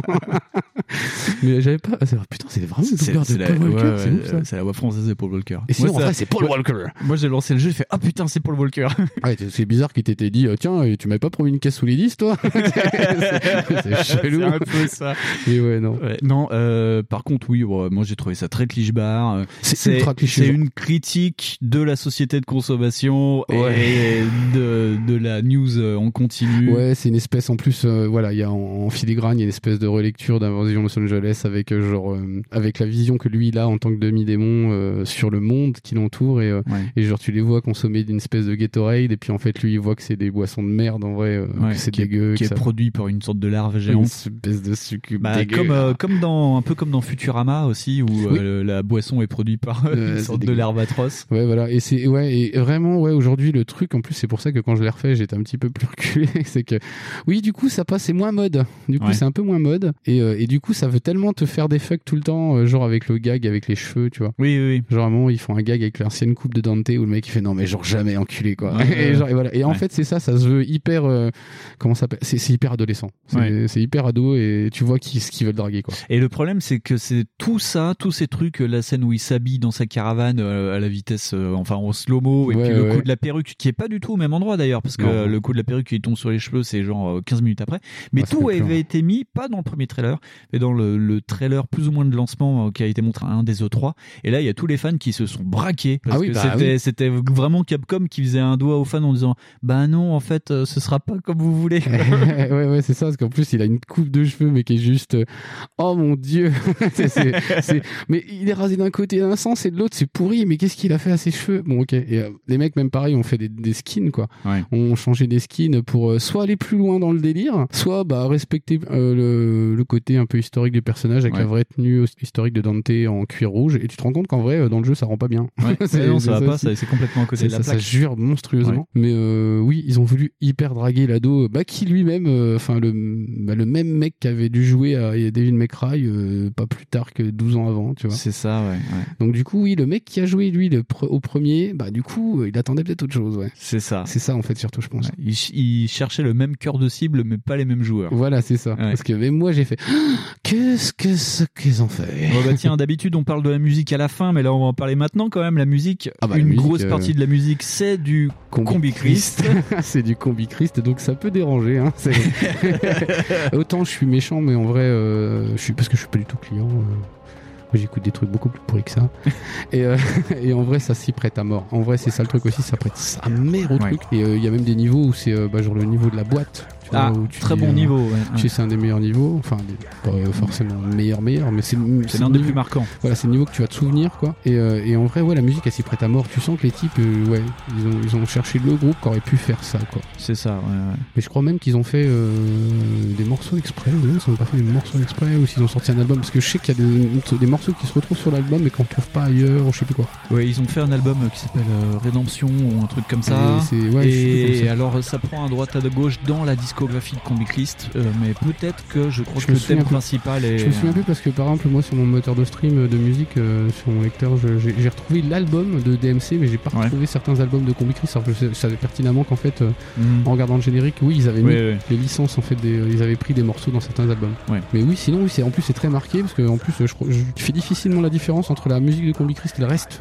C'est parce que vraiment le truc C'est et ça. donc du coup on peut pas dire que la musique va pas Ouais, et donc euh, ben il n'y a pas que Combi Christ quand même. Non, non, non. Euh, Il y a Noisa aussi qui a dû faire. Bah, c'est plus de l'électro qu'ils font eux. Donc c'est ça qui. bah, c'est pour ça que ça colle bien parce que Ah oui, c'est ça, on peut pas, on peut pas retirer au fait que c'est, bah ouais, Combi Christ, c'est un peu ça, c'est une espèce de rock punk électro un peu chelou. Ouais. Et ouais, ça colle super bien, quoi. Je veux dire, les deux, bah du coup, les deux. Ouais. Parce que oui, il y a des moments calmes et tout, mais même comme ça, ça reste un peu euh, poète poète.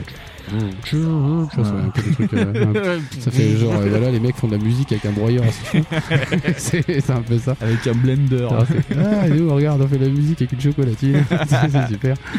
Mais non, mais ça colle à mort et ça colle aussi à mort avec cette volonté de faire hyper jeune. Ouais. De faire, et vous avez vu comment c'est trop in DMC quoi. En vrai, c'est ça l'idée. Ouais, c'est ça. Et donc, euh, de ce fait, euh, aussi, les personnages ont, bah, sont, un- il n'y a pas Triche, par exemple, mais ils ont mis Non, euh, non, non. une ado qui s'appelle Kat, qui est une sorte Ouais. de sorcière Wiccan, euh, qui, euh, qui fait des pentacles avec euh, une bombe à aérosol. Ça, ça m'a fait Oui, marrer. c'est ça. Ils ont même essayé de moderniser ça. C'est-à-dire qu'en fait, même Kat, elle se balade avec un sweat à capuche. De capuche, les pochoirs. euh, Ouais, voilà. Et en fait, c'est pareil, c'est la seule tagueuse qui doit avoir à peu près 4 cm de vêtements. Parce qu'elle a une capuche, mais elle a pas de pull. Ah oui, il y, a- fais- il y a plus de tissu en haut qu'en bas. Bah voilà, c'est ça, tu fais. une- Elle a des manches, mais elle a pas de robe. Enfin, elle a pas de pantalon, elle a rien. Tu, Ouais. fais, ok, elle doit avoir froid quand même, la petite. Mais euh, non, rien à foutre. Ok, oui, ça veut vraiment séduire le, le petit gars de 15 ans et qui fait, hey, c'est trop cool ça. Ouais. Tu vois, et bah. pff, Moi, ça a presque marché quand j'y ai joué en vrai, hein, de toute façon, parce que je suis toujours un ado. Mais euh, mais ouais, non non, euh, moi j'ai trouvé que c'était pas inapproprié en fait. Tu sais, c'est pas une trahison en soi, parce que c'est pareil, c'était plus le, t'étais plus le public de base, hein, tu Ouais. vois. C'est autant, bah si on va faire un petit encart sur DMC5, euh, Ouais. là tu vois qu'ils ont parlé câlin, si tu veux. Ça, on verra après. Mais oui, donc, euh, bah, en fait, ce qui est intéressant, même si on n'a plus le l'âge, enfin, c'est même pas ça. Moi, ça m'a fait rigoler l'histoire. L'histoire est peut-être pas forcément le, pas le- mal, ce qui nous intéresse, voilà. Mais alors, rentrons dans le vif du sujet par rapport au système de jeu, quoi. Comment ça se passe, quoi Bah c'est beaucoup plus simple en fait. C'est pareil, je te dis, ça recolle carrément, je crois. Euh, J'ai pas essayé le 1 parce que le 1 est vraiment arthritique. Ouais. Mais euh, il me semble que c'est exactement le même genre de délire quoi. C'est en fait tu débloques euh, les mêmes armes. Je crois que c'est t'as des espèces de gants. euh, donc t'as ce système de plus tu vas avancer dans le jeu, plus tu vas débloquer des armes qui vont te Ouais. permettre d'avoir accès à certains endroits. Ouais. Genre t'as des espèces de gants euh, de euh, Des gants de feu. des gants de sticks. Je crois Ouais. que c'est euh, qui vont te permettre de défoncer des murs ou de défoncer le sol. Ouais. Euh, tu vas avoir une espèce de faucheuse. En Ouais. fait, c'est pareil. Euh, t'as aussi, tu vois, t'as aussi ce côté euh, double euh, angélique Double et- jauge. et, ouais. démoniaque. Oui, on est encore dans la double jauge. ouais. Voilà, c'est ça, parce qu'en vérité, le bon pour ceux qui connaissent pas, on va pitcher vite fait. En fait, euh, Dante, son père, c'est un démon qui s'appelle Sparda. Sparda, et c'est le fils de Sparda. Ouais, fils de Sparda. va. Et et, et sa mère, c'est je sais plus son nom, mais c'est un ange. C'est sa maman. C'est maman. Et s'ils le disent, en plus, c'est un prénom hyper bateau aussi, genre Violette ou un truc comme ça. Cécile. C'est très. Marguerite. Ça s'appelait Jessica. Ouais, Voilà. Jessica. Non, ça c'est Souda, ça qui fait ça. mais, euh, mais voilà. Donc, et du coup, par ce pendant-là, t'as des armes qui vont être plutôt typées démoniaques et d'autres qui vont être un peu plus typées euh, Bah, angélique. Et pareil, tu vas avoir une jauge de démoniaque et une jauge d'angélique. Ouais. Donc euh, voilà, c'est pas. Et les euh, armes associées. Et t'as des armes associées. Donc euh, juste ce qui va changer, c'est que t'as des combos qui vont être un peu plus badass, quoi. Ouais. Tu vas pouvoir évidemment, tu sais, euh, tu as des espèces d'orbes rouges à péter. Plus tu pètes des ennemis, plus t'en débloques et plus tu veux péter des techniques. Ouais. C'est vraiment hyper bateau. C'est très très simple. Ouais, que je suis, ouais, c'est ça. Je me semble pas avoir vu de technique euh, Guns euh, Trigger ou des trucs comme sur les. DMC d'avant. Mhm. Donc c'est vraiment ultra simple. C'est hyper accessible en vrai. Ouais. C'est-à-dire que je crois même que si t'appuies sur un truc et que t'appuies sur un autre, ça fait un, ça touche une autre arme. Enfin, c'est vraiment trop simple. C'est ça, en fait. euh, eh, par contre, ça utilise vraiment euh, toute, Toute la ta manette, manette. parce que t'as les coups qui sont sur le, bah, le pad, mais les gâchettes correspondent à une arme différente. Donc les grandes gâchettes. Et je crois que sur PS4, si je me gourre pas, tu changes les armes avec les, le, le D-pad, je crois. Je suis pas sûr. Tu, mais, tu- euh, c'est ça, c'est avec le D-pad où tu changes les Ouais. armes. Mais euh, sur chaque gâchette,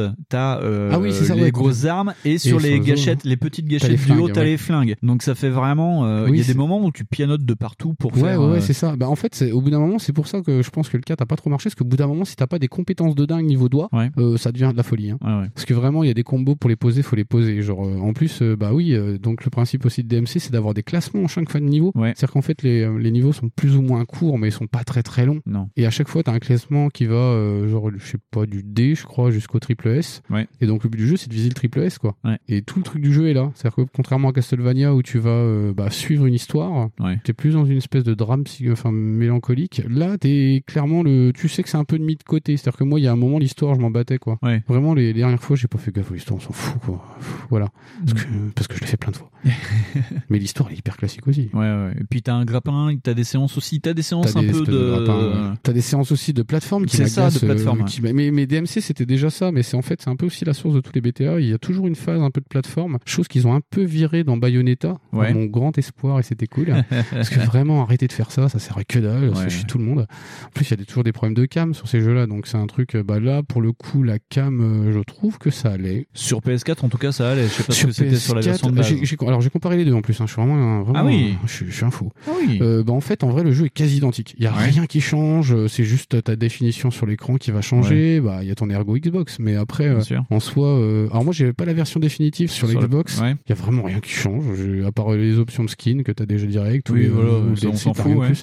Vraiment, c'est exactement le même jeu. Donc, si vous le trouvez pff, sur le 360 ou PS3, c'est pareil. Bah, c'est surtout que j'ai limite l'impression qu'il est moins cher sur PS4. Quoi. Moi, je l'ai trouvé comme ça. En fait, c'est surtout ça parce que il Ah ouais y avait vraiment, ouais, chez ouais, chez Micromania, t'avais un, un bac rempli de DMC Definitive Edition pour euh, 4 balles ou un truc comme ça. Bah, Donc, euh, voilà. Bah voilà, bah par exemple, c'est pareil, toute la problématique du truc, ça va être ça, c'est plutôt euh, alors, vaut-il mieux prendre DMC5 que DMC Definitive Edition? Moi, j'ai envie de dire vu le prix des deux, prenez les deux. mais euh, mais surtout en plus DMC pour vraiment vraiment vraiment en plus pour les missions, je l'ai refait deux fois. En plus, je me suis dit tiens, ce que je vais faire, c'est enregistrer tous les niveaux pour voir si j'arrive à avoir le triple S et tout pour le montrer à mon copain Winston parce que j'aime bien frimer. Oui, c'est vrai. Euh, et en fait, euh, le truc, c'est que au final, tu vois que le système est vraiment très rigide, que finalement, le fait d'avoir viré des trucs, ça a ses limites dans le sens où, ouais, tu vas pouvoir runner, runner, runner, parce que le jeu est vraiment fait pour ça. C'est-à-dire que même, ils ont mis un- une option palette sang, qui Oui. est une sorte de mode euh, infini, en fait. Oui. C'est un, un mode horde, où à chaque fois que t'attaques, enfin, à chaque fois qu'il y a une, a une palanquée de- d'ennemis, tu finis, hop, tu repars. Après, Ouais. t'as des boss, tu Ouais. reviens, t'as des ennemis, t'as des boss. Ouais. Et c'est, euh, bah, ça va de pire en pire, en pire, en pire. C'est-à-dire que en fait, tu dois avoir un temps qui est imparti. C'est-à-dire que plus tu tues vite, plus tu gagnes du temps. Ouais. Et donc, en fait, t'as plus t'as de temps après la partie d'après. D'accord. Et donc, en vrai, euh, ça devient un truc de folie. Donc là, pour le coup, oui, scorer, ça peut le faire. Ouais. Vraiment, euh, c'est, moi, je trouvais ça trop. Ah, Après, je suis un gros débit, j'adore. Ouais, ouais. Donc, j'ai, moi, j'avais déjà purgé le jeu. Euh, Il y a aussi le, la, la campagne de Virgile. Oui. Qui est pas géniale. hein, qui est Bah, vraiment- moi, j'ai pas trouvé ça super. J'ai- Non, et puis en plus, ça tente de te faire le même système de combat, mais le problème, c'est que Virgile, lui, se bat vraiment bah, Au contre. Il se bat énormément avec des contre. contres et, avec une épée, donc il est beaucoup plus lent en fait. Alors voilà, ouais, c'est en fait tout le truc, c'est en plus enfin l'initiative est cool. Hein. C'est dans le sens où en fait, comme ils ont voulu faire des oppositions entre les frangins, t'en as un qui est avec un katana, mais euh, alors genre il doit se battre comme Kenshin le mec, parce qu'en vrai euh, un katana ça peut être offensif. Ouais. Mais euh, le mec est tout en contre. C'est-à-dire Ouais. qu'en fait, en vrai, il faut quasiment attendre que le mec t'attaque. Mais, mais d'ailleurs, le propos de base de certains jeux, de certains BTA, c'est d'attendre. Genre, Ouais, en ouais, fait, plus sûr. tu attends et plus, même d'ailleurs, certaines actions dans, dans- sur Dante, elles vont te donner un skill, en fait, si tu vraiment t'attends. Moi, je jouais beaucoup avec Dante, je jouais beaucoup en compte. C'est pour ça que moi, le, le, le DLC, je l'ai fait plus le- facilement parce que je joue beaucoup en mais le, mais, de le- base. mais, euh, mais le contre, moi je joue beaucoup en esquive euh, justement, et c'est ça qui m'a un peu fait chier.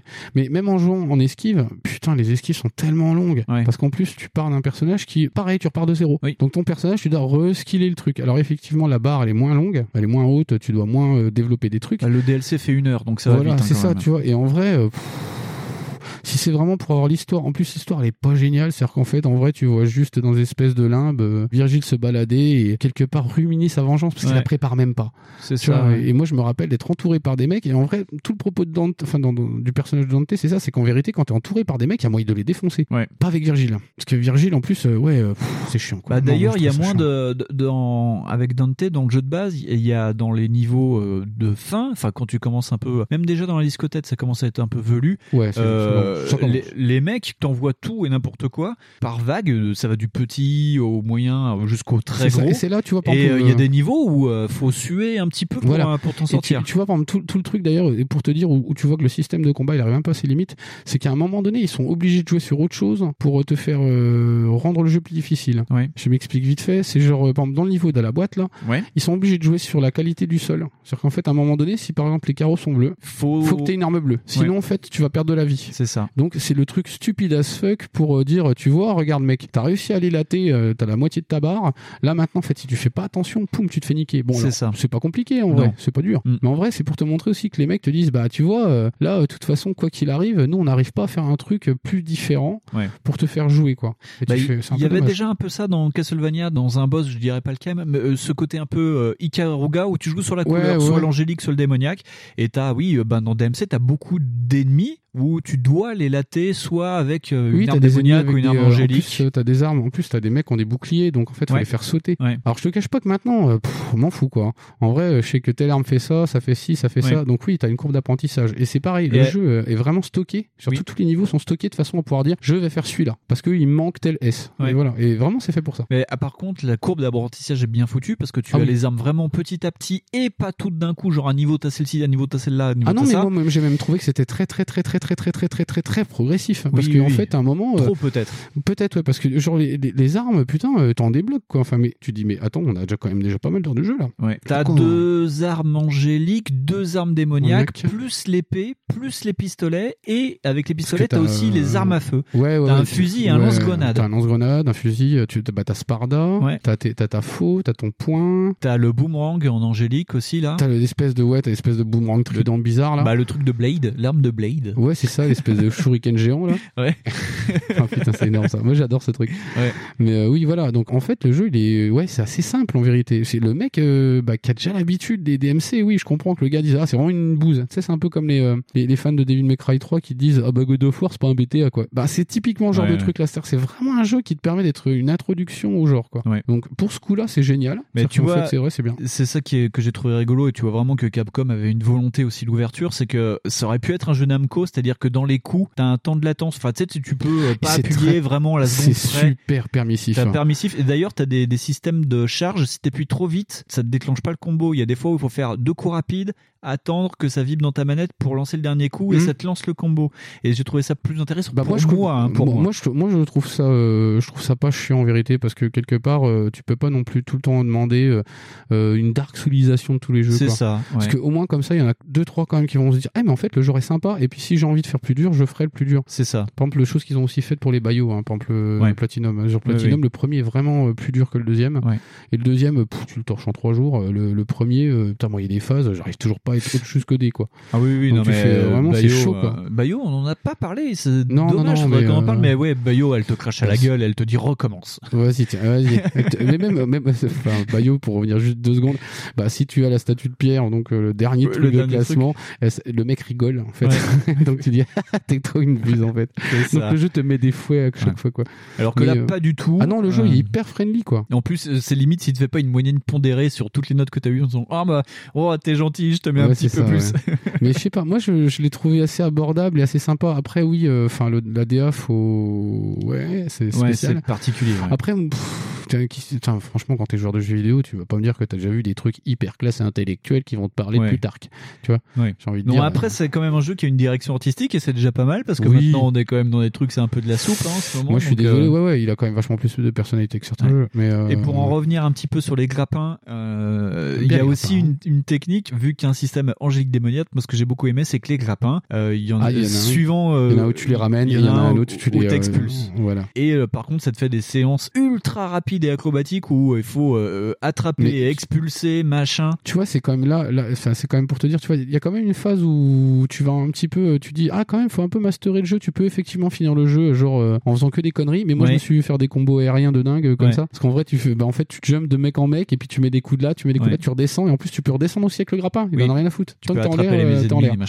Et euh, il y a même des phases qui sont intéressantes avec les, euh, les missions secrètes là. Oui, dans chaque niveau, tu peux débloquer des missions C'est secrètes. ça où t'as ouais. un skill à faire, genre euh, toucher. Bah en fait, les mecs, tu peux les toucher que quand ils sont en l'air. Donc en fait, en Ouais, vrai, t'as intérêt de faire des putains de C'est air ça. quoi. Ouais, ouais, ouais. Non, c'est très intéressant. une- Moi, je trouve que c'est pas une mauvaise introduction au genre. Vraiment pas Non. une mauvaise. C'est juste qu'aujourd'hui, enfin, c'est peut-être mon œil aussi euh, aujourd'hui qui l'a beaucoup trop vu ce jeu-là. hein. Ouais, peut-être. Je trouve qu'il est, euh, bah ouais, parce qu'en plus, moi, je l'ai attaqué en premier par rapport à Castlevania. Je le trouve beaucoup plus dégueulasse. Oui. Vraiment. Les niveaux sont un peu moins inspirés. euh, c'est beaucoup plus rouge crade. Ouais. Et j'ai beaucoup plus eu de, de conneries de caméra, je trouve. Mais après, est-ce que c'est pas parce que j'ai passé plus de temps dessus? Peut-être.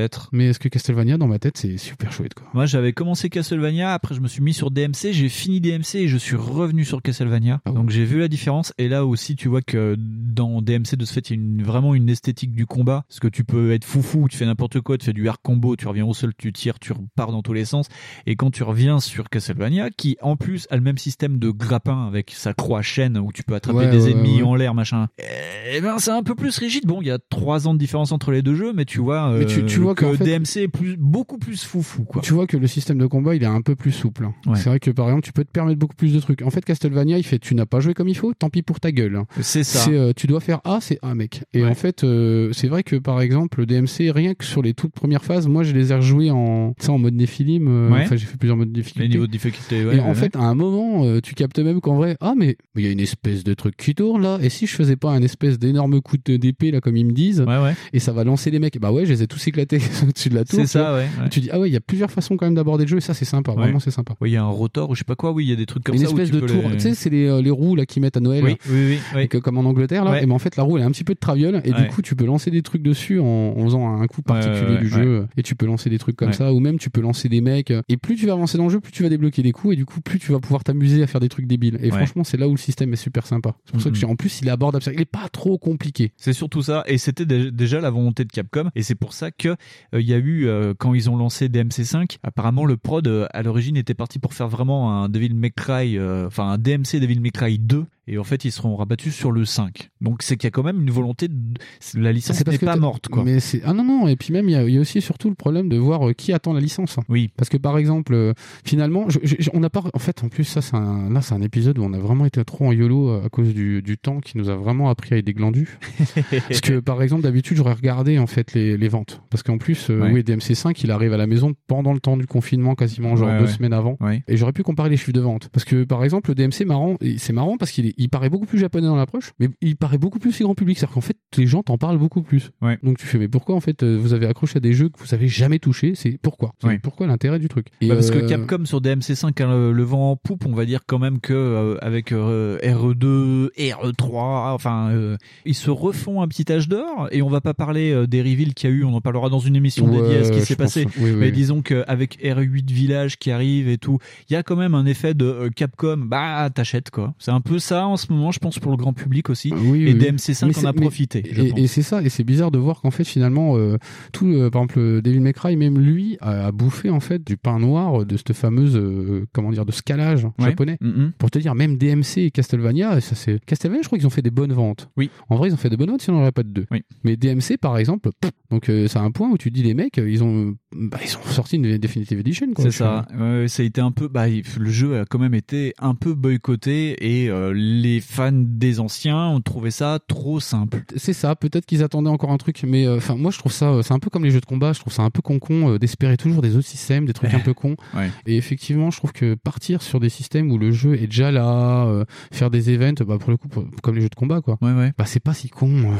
parce que par exemple, c'est pas forcément une temporalité. Après oui, euh, DMC c'est quand même des trucs où bah peut-être que tu peux apporter une nouvelle histoire ou des trucs comme ça, mais les jeux de combat Ouais. c'est particulier. Ouais, ouais. Mais oui, euh, non, euh, moi j'ai pas compris. En vrai, euh, je pense qu'en vrai, moi je l'ai touché super tôt. Il me semble pas l'avoir joué 14 ans après la sortie du Non, premier. non, non. Parce que moi je crois que je t'en avais déjà parlé. T'as t'as dû le faire l'année de la sortie. Je Ah crois. oui oui puis, ça- puis en plus c'est des jeux genre euh, c'est rare que genre je le fasse pas euh, direct parce qu'il y a des jeux par exemple qui m'ont été beaucoup plus hardos qui- euh, sur lesquels j'ai beaucoup plus chié mais alors là celui-là euh, j'ai dû le torcher super vite et puis pareil quand je l'ai refait pour l'émission boum quoi il s'est terminé très très vite je l'ai même recommencé comme un crétin quoi Donc, oui, ben moi j'ai bien kiffé aussi. Je pense que quand on vous on fera la, la conclusion générale, oui, on en parlera en bien, je pense. Et par Ouais. rapport à, alors à DMC5, parce que depuis tout à l'heure, je te dis bon, on parle pas tout de suite de DMC5 machin Bah, machin. DMC5 vraiment c'est ça. Enfin moi j'ai eu l'impression que c'est ça. Alors il y a une y a un petit côté compromis en fait où euh, c'est euh, c'est vraiment du back to basics. C'est euh, genre eh ben on va refaire un truc un peu plus compliqué. Ouais. Et on va aussi euh, rendre le jeu un peu plus abordable. Dans le sens où euh, bon bah dans l'histoire euh, bah, tout le monde doit le savoir maintenant mais il y a trois personnages. Ouais. Il y a Donc, V. il y a c'est V, nouveau, ouais. euh, il y a V, il y a Nero et il y a Dante. Donc en fait tu joues entre ces trois personnages là. Et ces trois personnages-là, ils ont pas du tout le même gameplay. Donc Nero, c'est un type qui a un bras, donc tout le gameplay du truc est posé sur euh, bah, un peu les spécificités de chaque bras, parce qu'en fait, euh, un bras robot. Voilà, c'est une espèce de bras cybernétique. Ce qui s'est fait arracher le bras, donc c'est dans l'histoire en plus, hein, Ouais, ça ouais. colle avec l'histoire, donc c'est pas si con. hein. et en vrai, tu peux acheter des bras, donc d'ailleurs, tu as une nouvelle nana, un nouveau personnage qui arrive et qui est une espèce de, de ouais, de Fab Labor, enfin une espèce de maker euh, un petit peu génial, qui, qui invente des bras, des bidules, des armes. Trop cool. Et donc du coup, tu as une espèce de boutique où tu peux acheter des bras. Donc en fait, selon le bras, tu auras des, des- différences de compétences. Donc tu auras des trucs électriques, tu auras machin habitude. Bon, bah, bref, ouais, voilà. Comme d'hab quoi. Euh, donc Dante, bah, c'est le gameplay normal. C'est-à-dire qu'en fait, c'est le gameplay à l'ancienne de Dante, mais du 3. Genre, Ouais. euh, ce qui vient du 3. Genre, donc t'as Gunslinger, Devil Trigger, et puis t'as l'autre. Donc Ouais. t'as un jeu qui va être basé sur le shoot, un jeu qui va être basé sur l'épée, un autre qui va être basé, je crois, c'est sur les contres. Ouais. Et euh, en fait, donc, et puis à ce coup-là, le truc, c'est que tout smoothie, c'est que c'est pas comme dans le 3. euh, bah si, peut-être dans le 3 maintenant sur Switch, parce que je crois que ça l'a volé maintenant. Ouais. Avant les styles, tu pouvais pas fallait changer la volée, il fallait les choisir au départ du match, enfin, du, du combat. Ouais, ouais, ouais. Et là maintenant ça se fait à la volée, donc tu peux continuer un truc, bim bim bim, c'est cool. Ouais. Et t'avais, alors lui il se joue carrément pas en coup, c'est-à-dire qu'en fait le mec invoque des monstres, donc de mémoire t'as une panthère, une espèce de corbac géant et un énorme golem. C'est le Soundswave euh, mais version humaine quoi. Ouais, voilà, le mec a, des espèces d'esprit. Et mais en plus, le pire, c'est ce qui est bien, c'est que c'est justifié par l'histoire. Et pour le coup, c'est pas mal. Ouais. Ils ont vraiment essayé de faire un truc sympa.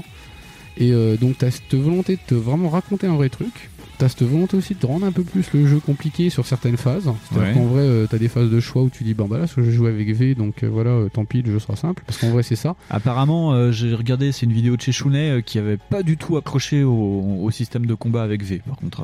parce que tu, c'est des, animaux qui se battent et non, toi, tu en vrai, restes en vrai, tu fais quasi rien, t'es quasiment tout le temps en- avec des bons scores parce qu'en fait, bah, ils allument, hein. tes Ouais. monstres ils allument. Et en vérité, ouais, si t'arrives pas à faire S, c'est que en fait, bah, toi, te manquer une main. en vérité, non, mais déjà, j'ex- j'exagère à peine parce qu'en vrai, moi, j'ai fait des parties où je fais, mais j'ai rien touché, quoi. C'est- mais ils m'ont pas touché, c'est abusé. Et je suis pas un dieu, quoi. C'est pas possible, je suis pas balèze à ça. Et euh, en vrai, tu fais, yak. Ah, puis là, quand tu reviens sur le gameplay de Nero, qui, euh, c'est pareil, euh, le gameplay de Nero est un peu plus lent. Tu vois, le gameplay, il joue beaucoup plus sur d'autres conneries que sur celui de Dante, donc du coup, c'est pas pareil. Ouais. Et Dante, c'est pareil, tu vois, genre, il a des attaques où, euh, genre, il peut prendre une bécane et la lancer à la tête des gens. Enfin, Ouais. vraiment, ils sont allés, quoi. Ouais. Et moi, je trouve ça pas si mal. Mais c'est pas non plus euh, hyper révolutionnaire, euh, dans le sens où, euh, bah, les types, euh, ils ont surtout veillé à avoir un espèce de, de système de jeu qui te permette de jouer sans être un putain de master race, quoi. Ouais. Et euh, sans non plus te faire chier si t'es bon. Je sais pas comment expliquer ça vraiment, c'est vraiment, c'est ça. C'est un système de jeu vraiment pas mal. Ouais. Le truc, c'est que le jeu, il est hyper homogène. C'est-à-dire qu'en fait, t'as toujours la même couleur. Et c'est. Tu voyages pas. T'es dans une espèce de tour que tu dois monter, un Ouais. petit peu à la, euh, à la Divine. Ouais. Et euh, tu, à un moment même, je crois que c'est en milieu de jeu, tu, dé- tu- déjà tu vois le boss en vrai. Donc euh, tu fais ah ouais quand même. Donc en fait il y a vraiment, t'as vraiment une grosse réutilisation des, des assets quoi, Ouais. qui est folle. Mais sinon le, le jeu est sympa. En vrai le jeu est super sympa. Mais je comprends pas d'ailleurs comment ça se fait qu'il a autant marché quoi. Je comprends pas. Alors qu'en fait, DMC, il avait été beaucoup plus dragueur que ça. Ouais. Donc, je pige pas. Mais, euh, mais puis c'est pareil, ils ont, ils ont changé des trucs. Donc, le jeu, il est, par exemple, sur le système de jeu, il est beaucoup moins tolérant aussi. Ouais. Dans le sens où, euh, ouais, euh, tout ce que tu pouvais esquiver avec, euh, avec Dante version euh, Xbox, là, tu le fais plus. Ouais. Les, les sauts d'esquive sont beaucoup plus courtes. Ouais. Et vraiment, ils essayent de, de rendre le jeu moins facile pour les mecs qui kiffent l'esquive. Merci les mecs. hein.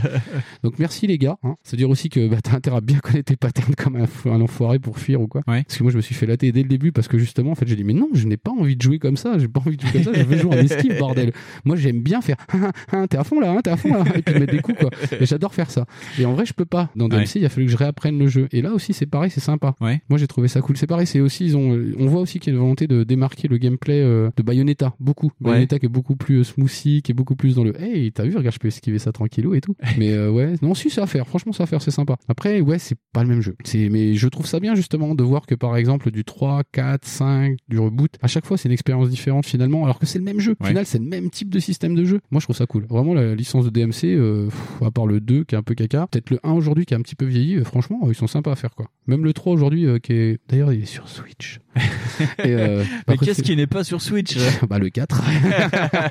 Puis Vanquish aussi, hein, les gars de Sega. Pff, C'est Sega, hein Oui. Mais voilà. Bon bah alors, au lieu de nous sortir des Game Gear Nano là, hein Envoyez Vanquish. Très bien, et bien euh, après ce gros moment sur DMC, on va aller encore plus au nord de l'Europe et on va arrêter de parler tatane, on va parler voiture et on va se retrouver avec Ridge Racer Unbounded. We are the unbounded. We are lawless. The streets are ours. This is our city, and we thirst for the thrill of the ride and the smell of gasoline.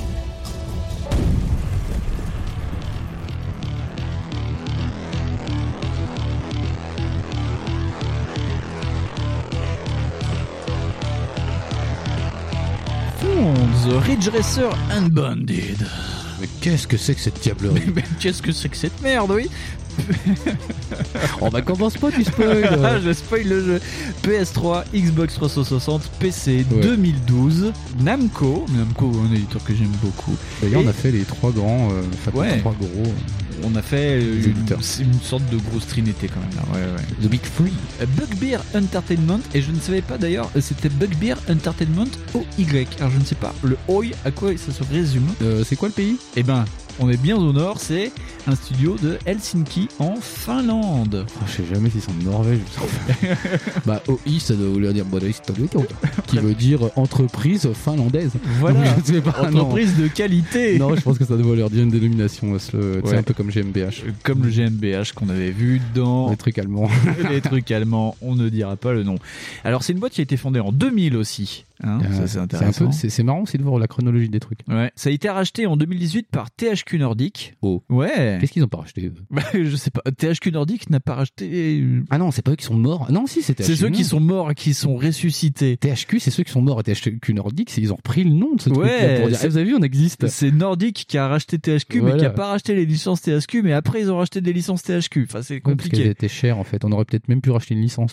et donc, licence euh, Farming Simulator. Et donc, ce qui est intéressant, c'est que c'est des mecs qui font que des jeux de caisse et ils sont connus surtout pour la licence Flatout.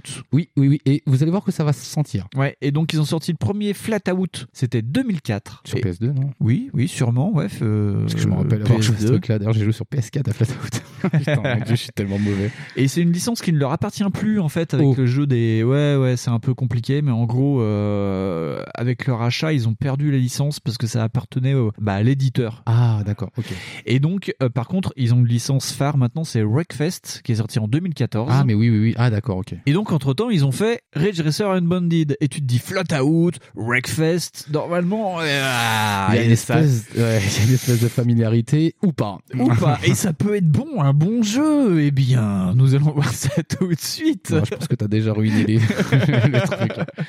Et donc, euh, c'est. euh, alors, tiens, je vais, je vais dire le, le mec qui est derrière le producteur. hein, Bah, derrière le jeu. C'est Jonas Laxo. Ah, Lasco. Non, c'est pas Lasco. la- Laxo. Laxo. Je ne sais pas, je peux pas le. C'est. KSO. KSO. L-A-A. Ah, Laxo. L-A-A-K-S-O. Donc, si ça veut dire quelque chose, nos amis finlandais, nos auditeurs finlandais. Nos éditeurs finlandais, oui. Ah ben, on a, on a un collègue d'Audioactive qui est dans ces pays-là d'ailleurs. C'est Gray qui travaille avec Spades sur Comics Fair. Il travaille là-bas. Oui, mais qu'est-ce qu'il fait Ah, il travaille. Oui. Qu'est-ce qu'il, c'est quoi son travail? La traite des blanches, peut-être. Je ne sais pas. Kidnappe des blanches et les ramène à Dubaï. je ne sais pas. Et donc, c'est un jeu qui euh, est édité par Namco. Et c'est Namco qui a démarché Bugbear. C'est marrant parce que sur les trois, c'est quasi ça. Hein. C'est un peu ça. Appel de projet ou démarchage de. euh, Tu sais comment ça s'appelle ça? Le désespoir. ça fait trop les mecs qui sont trop nids quoi. Ils font Ah s'il te plaît, sors avec moi. c'est un peu Je ça. suis tout seul. Ah ouais, je suis tout seul. Et là, les, les développeurs japonais, ils avaient l'air de un peu faire ça. Ouais, et donc euh, en fait la volonté de Namco, bah c'est comme pour euh, DMC, c'est vraiment euh, confier la licence à un studio européen qui a un peu le vent en poupe dans leur catégorie pour redynamiser tout ça. C'est pour ça d'ailleurs qu'il y a marqué Unbounded, c'est que c'était aussi conçu comme pour faire pour les de Speed qu'on avait vu, c'était une sorte de spin-off Ouais. et après dégager ça en On deux peut parties. quoi. peut-être revenir deux minutes sur la licence Ridge Racer. Vas-y. Juste pour le dire, bah, à la base, c'est une Oui. PlayStation. Tout à fait. Et c'est un jeu qui est historiquement rattaché à PlayStation. D'ailleurs, euh, par exemple, moi je voulais faire le jeu d'avant, qui Oui. s'appelle probablement Ridge Racer 6. Ou six- 7. 6 ou 7, je ne sais plus. 7. Ah, ils en font trop. Et en vrai, juste pour comparer, tu vois. Ouais. Juste pour comparer, bah en fait, il est pas sorti sur Xbox du tout. Mais alors, turbo du tout. Et Ouais. euh, moi, ma Xbox, elle est chez Gawain. Ah bah voilà, c'est pour ça. Euh, ma PS3, elle est chez Gawain, Ouais, pardon. chez Gawain. Mm. Et, euh, et du coup, euh, en plus, flemme, franchement, flemme de trouver un jeu PS3, quoi. Ouais.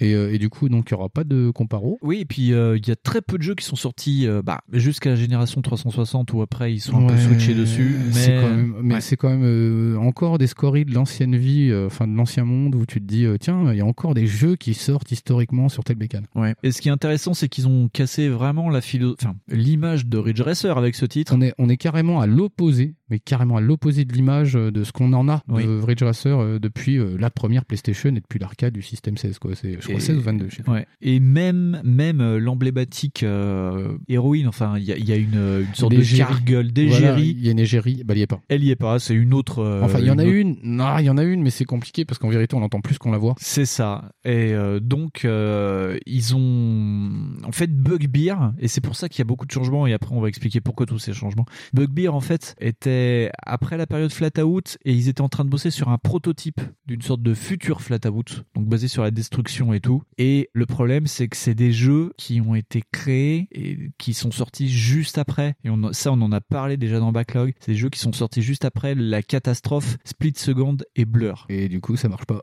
et donc Namco avait dit non, mais c'est bien votre prototype sur, basé sur la destruction et tout. euh, ça nous intéresse vachement, on va le prendre.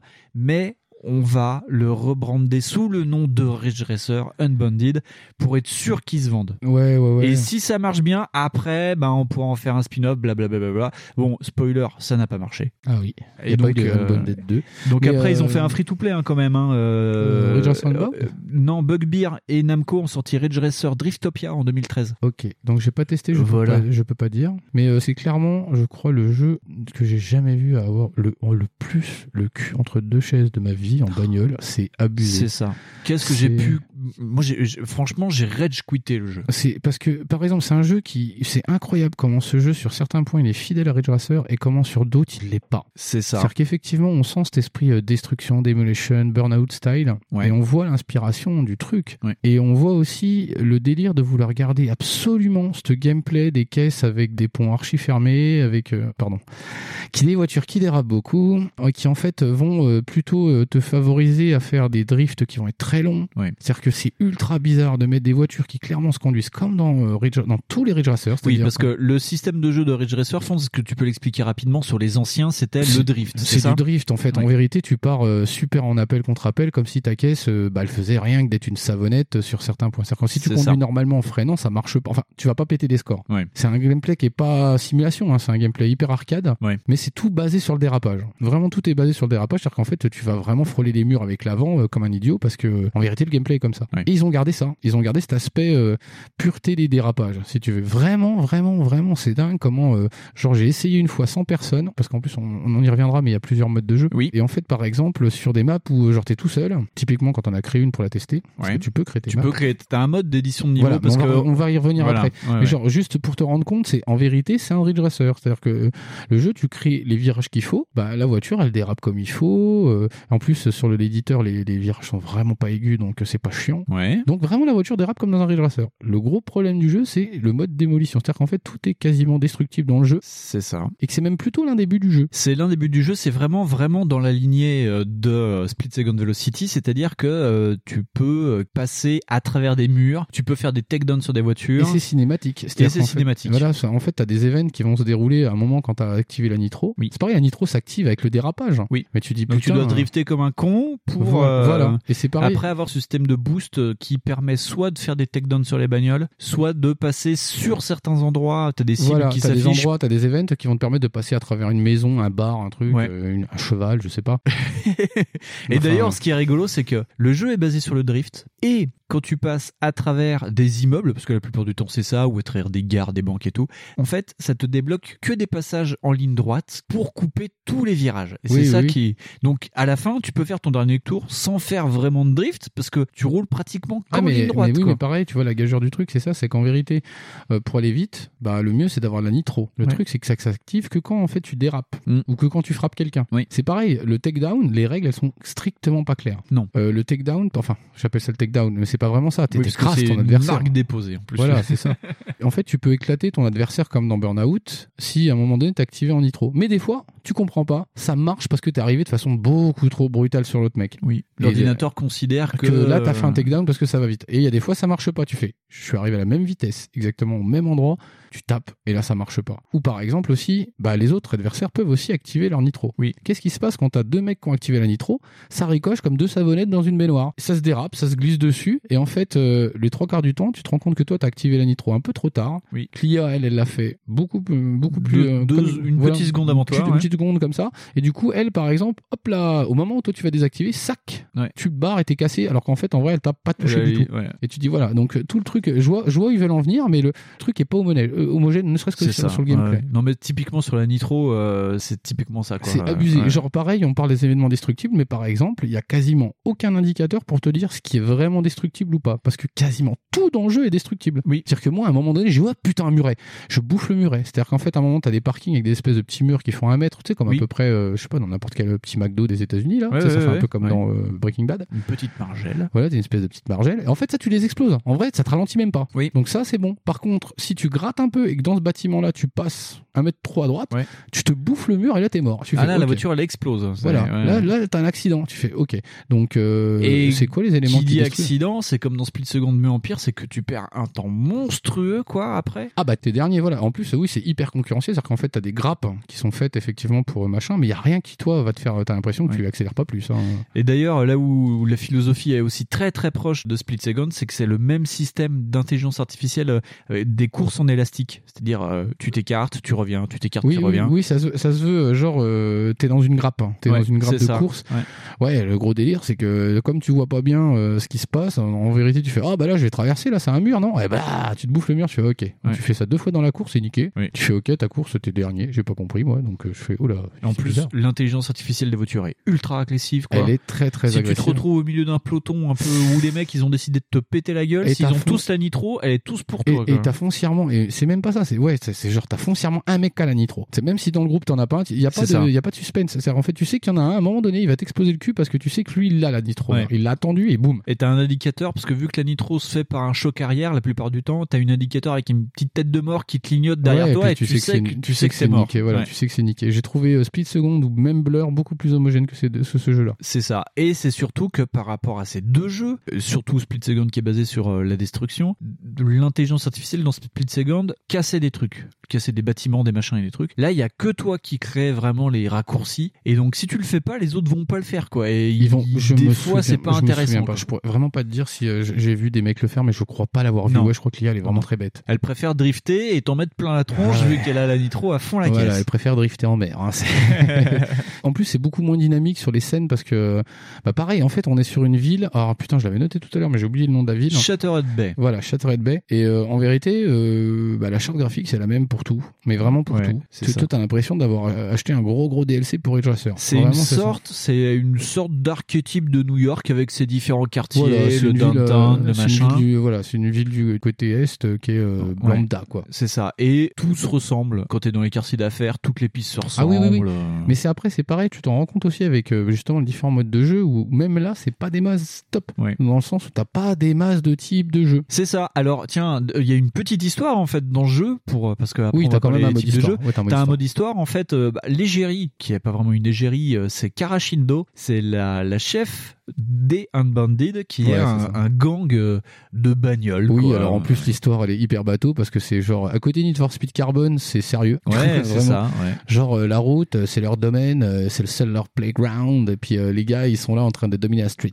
Tu vois, c'est un peu ça le délire. Et ils prônent l'anarchie parce que en fait ils vont investir tous les quartiers de Voilà. Shattered Bay pour détruire, pour foutre le chaos. euh. Et pour les cognoles, parce que Voilà, c'est des c'est ouf ça. malades Ouais. et qui font des lives de YouTube. Après, qui filment et qui font comme Ken Block. Ouais, c'est ça. Mais en vrai. Et, euh, et tu dis oui, non, c'est ridicule. Alors, clairement, Ouais. le propos est ridicule. Euh, les voitures, bah, c'est du lambda. C'est-à-dire qu'en fait, en vrai, c'est pas du licencié Racer, c'est de la, de la singerie de voiture. Donc, t'as la voiture japonaise, t'as la voiture italienne, nanana. La voiture américaine. Voilà, et t'as différents types de soi-disant. En fait, en gros, le gameplay est toujours pareil. hein, c'est juste les voitures qui avancent plus vite ou qui freinent moins vite, Et moins fort. tu débloques des voitures sur et Ouais. des quartiers de Shattered Bay avec la renommée parce que plus tu gagnes des courses, Donc, plus, plus tu arrives dans le top 3 voilà, aussi. c'est divisé par quartier et tu divises. Enfin, plus tu gagnes de courses et plus tu vas débloquer de courses possibles à faire et tu ça. vas débloquer des quartiers. Et c'est ça en fait qui pose un problème. C'est parce que au bout d'un moment, pour débloquer les courses, il faut finir premier dans Ah, chaque mais je course. trouve que c'est une problématique Et dans ça tous les jeux qui font ça, dans tous Ouais. les jeux à règles. Et puis le problème avec euh, Unbound, c'est que bah, comme le, le- le système de jeu te permet pas trop facilement de le faire, parce que je te dis, euh, il te pousse en même temps à drifter et faire des courbes pures, mais en vrai, il te pousse aussi à, à taper dans le coin. quoi. C'est C'est ça. n'importe quoi. Donc en fait, t'as deux rôles qui sont, euh, enfin, t'as deux choses à faire en même temps qui sont complètement dichotomiques. Ouais. Et en plus, euh, là où c'est encore plus euh, tapé, euh, c'est que tu as différents types de jeux. Donc tu as le type domination où il faut finir vraiment dans Ouais, les trois ça. premiers. T'as le- Shindo Racing qui c'est vraiment de la course de vitesse. Les- Mais je me attends, t'as toutes les courses en fait de marque, je crois. Ouais. Le Shindo, de Shindo. Shindo, c'est une catégorie de Je voiture crois que Nakamura Shindo. ou des trucs comme ça. C'est Enfin, ça, bah, ouais. Même, c'est- je crois que c'est déjà des marques à partir, qui Ouais. étaient déjà dans Ridge Racer. Et donc c'est du Shindo Racing, donc le but c'est vraiment d'arriver premier sans toucher les autres, c'est vraiment ça, de la course de vitesse pure.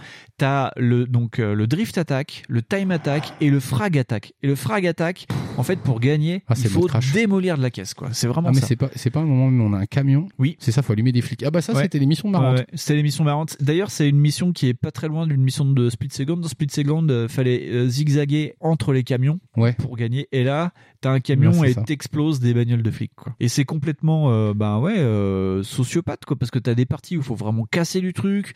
Et après, t'as des parties où il faut vraiment faire l'état de l'art de, de Bah. Ridge Racer en driftant bien, en passant bien. Bah, si tu te disais, un minima, euh, tant pis, le jeu est quand même exploitable sur ces phases-là, mais ça l'est même pas. C'est qu'en vérité, genre, pareil, t'es toujours à la ramasse quand avec ton chrono. Tu fais, bah non, parce qu'en vérité, la, la piste, elle se, elle, elle- elle se permet pas de faire ça. C'est-à-dire qu'en vérité, de toute façon, tu peux emmancher un truc comme un crétin parce que tu t'as pas différencié un mur d'un autre. Oui. Et, euh, et je dis pas ça parce que je suis daltonien. Réellement, c'est ça. Le jeu est à peu près marronasse gris. C'est Tu ça. te dis, putain, les types. euh, C'est un jeu de 2012 et il a toutes les catégories du jeu de 2012. Ouais, c'est ça, et c'est un petit peu dommage, sachant qu'en plus, je te dis, voilà, euh, Blur et Split Second ont aussi des gros défauts, Oui. mais pas autant. C'est-à-dire qu'en fait, au moins, ils ont cette excuse de d'essayer quelque chose d'original, quelque chose de varié, mais pas de grand écart. Si tu veux, Non. pas quelque chose de bizarre, quoi. Bah, Split Second et Blur avaient aussi, à leur petit côté, une petite direction artistique que là, il n'y a pas du Ouais, tout. ouais, et puis y, y a aussi une velléité de vouloir euh, vraiment, euh, tu sais, euh, respecter un truc, quoi. Mais là, là, là, l'arcade, en fait, enfin les deux côtés. Mais je, je c'est même pas pour critiquer les deux côtés, parce qu'au final, moi, j'ai fait Flat Out Insanity. Oui, oui, oui. Et je trouve qu'il est beaucoup plus jouable que ce truc-là.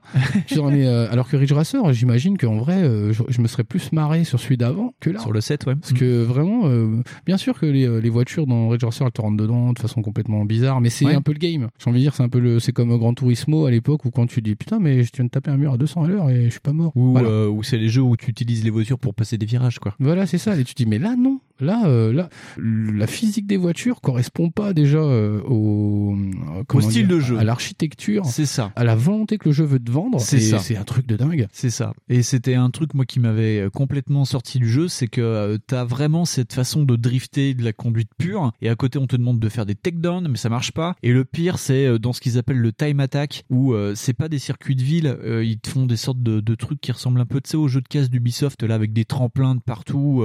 comme The Crew.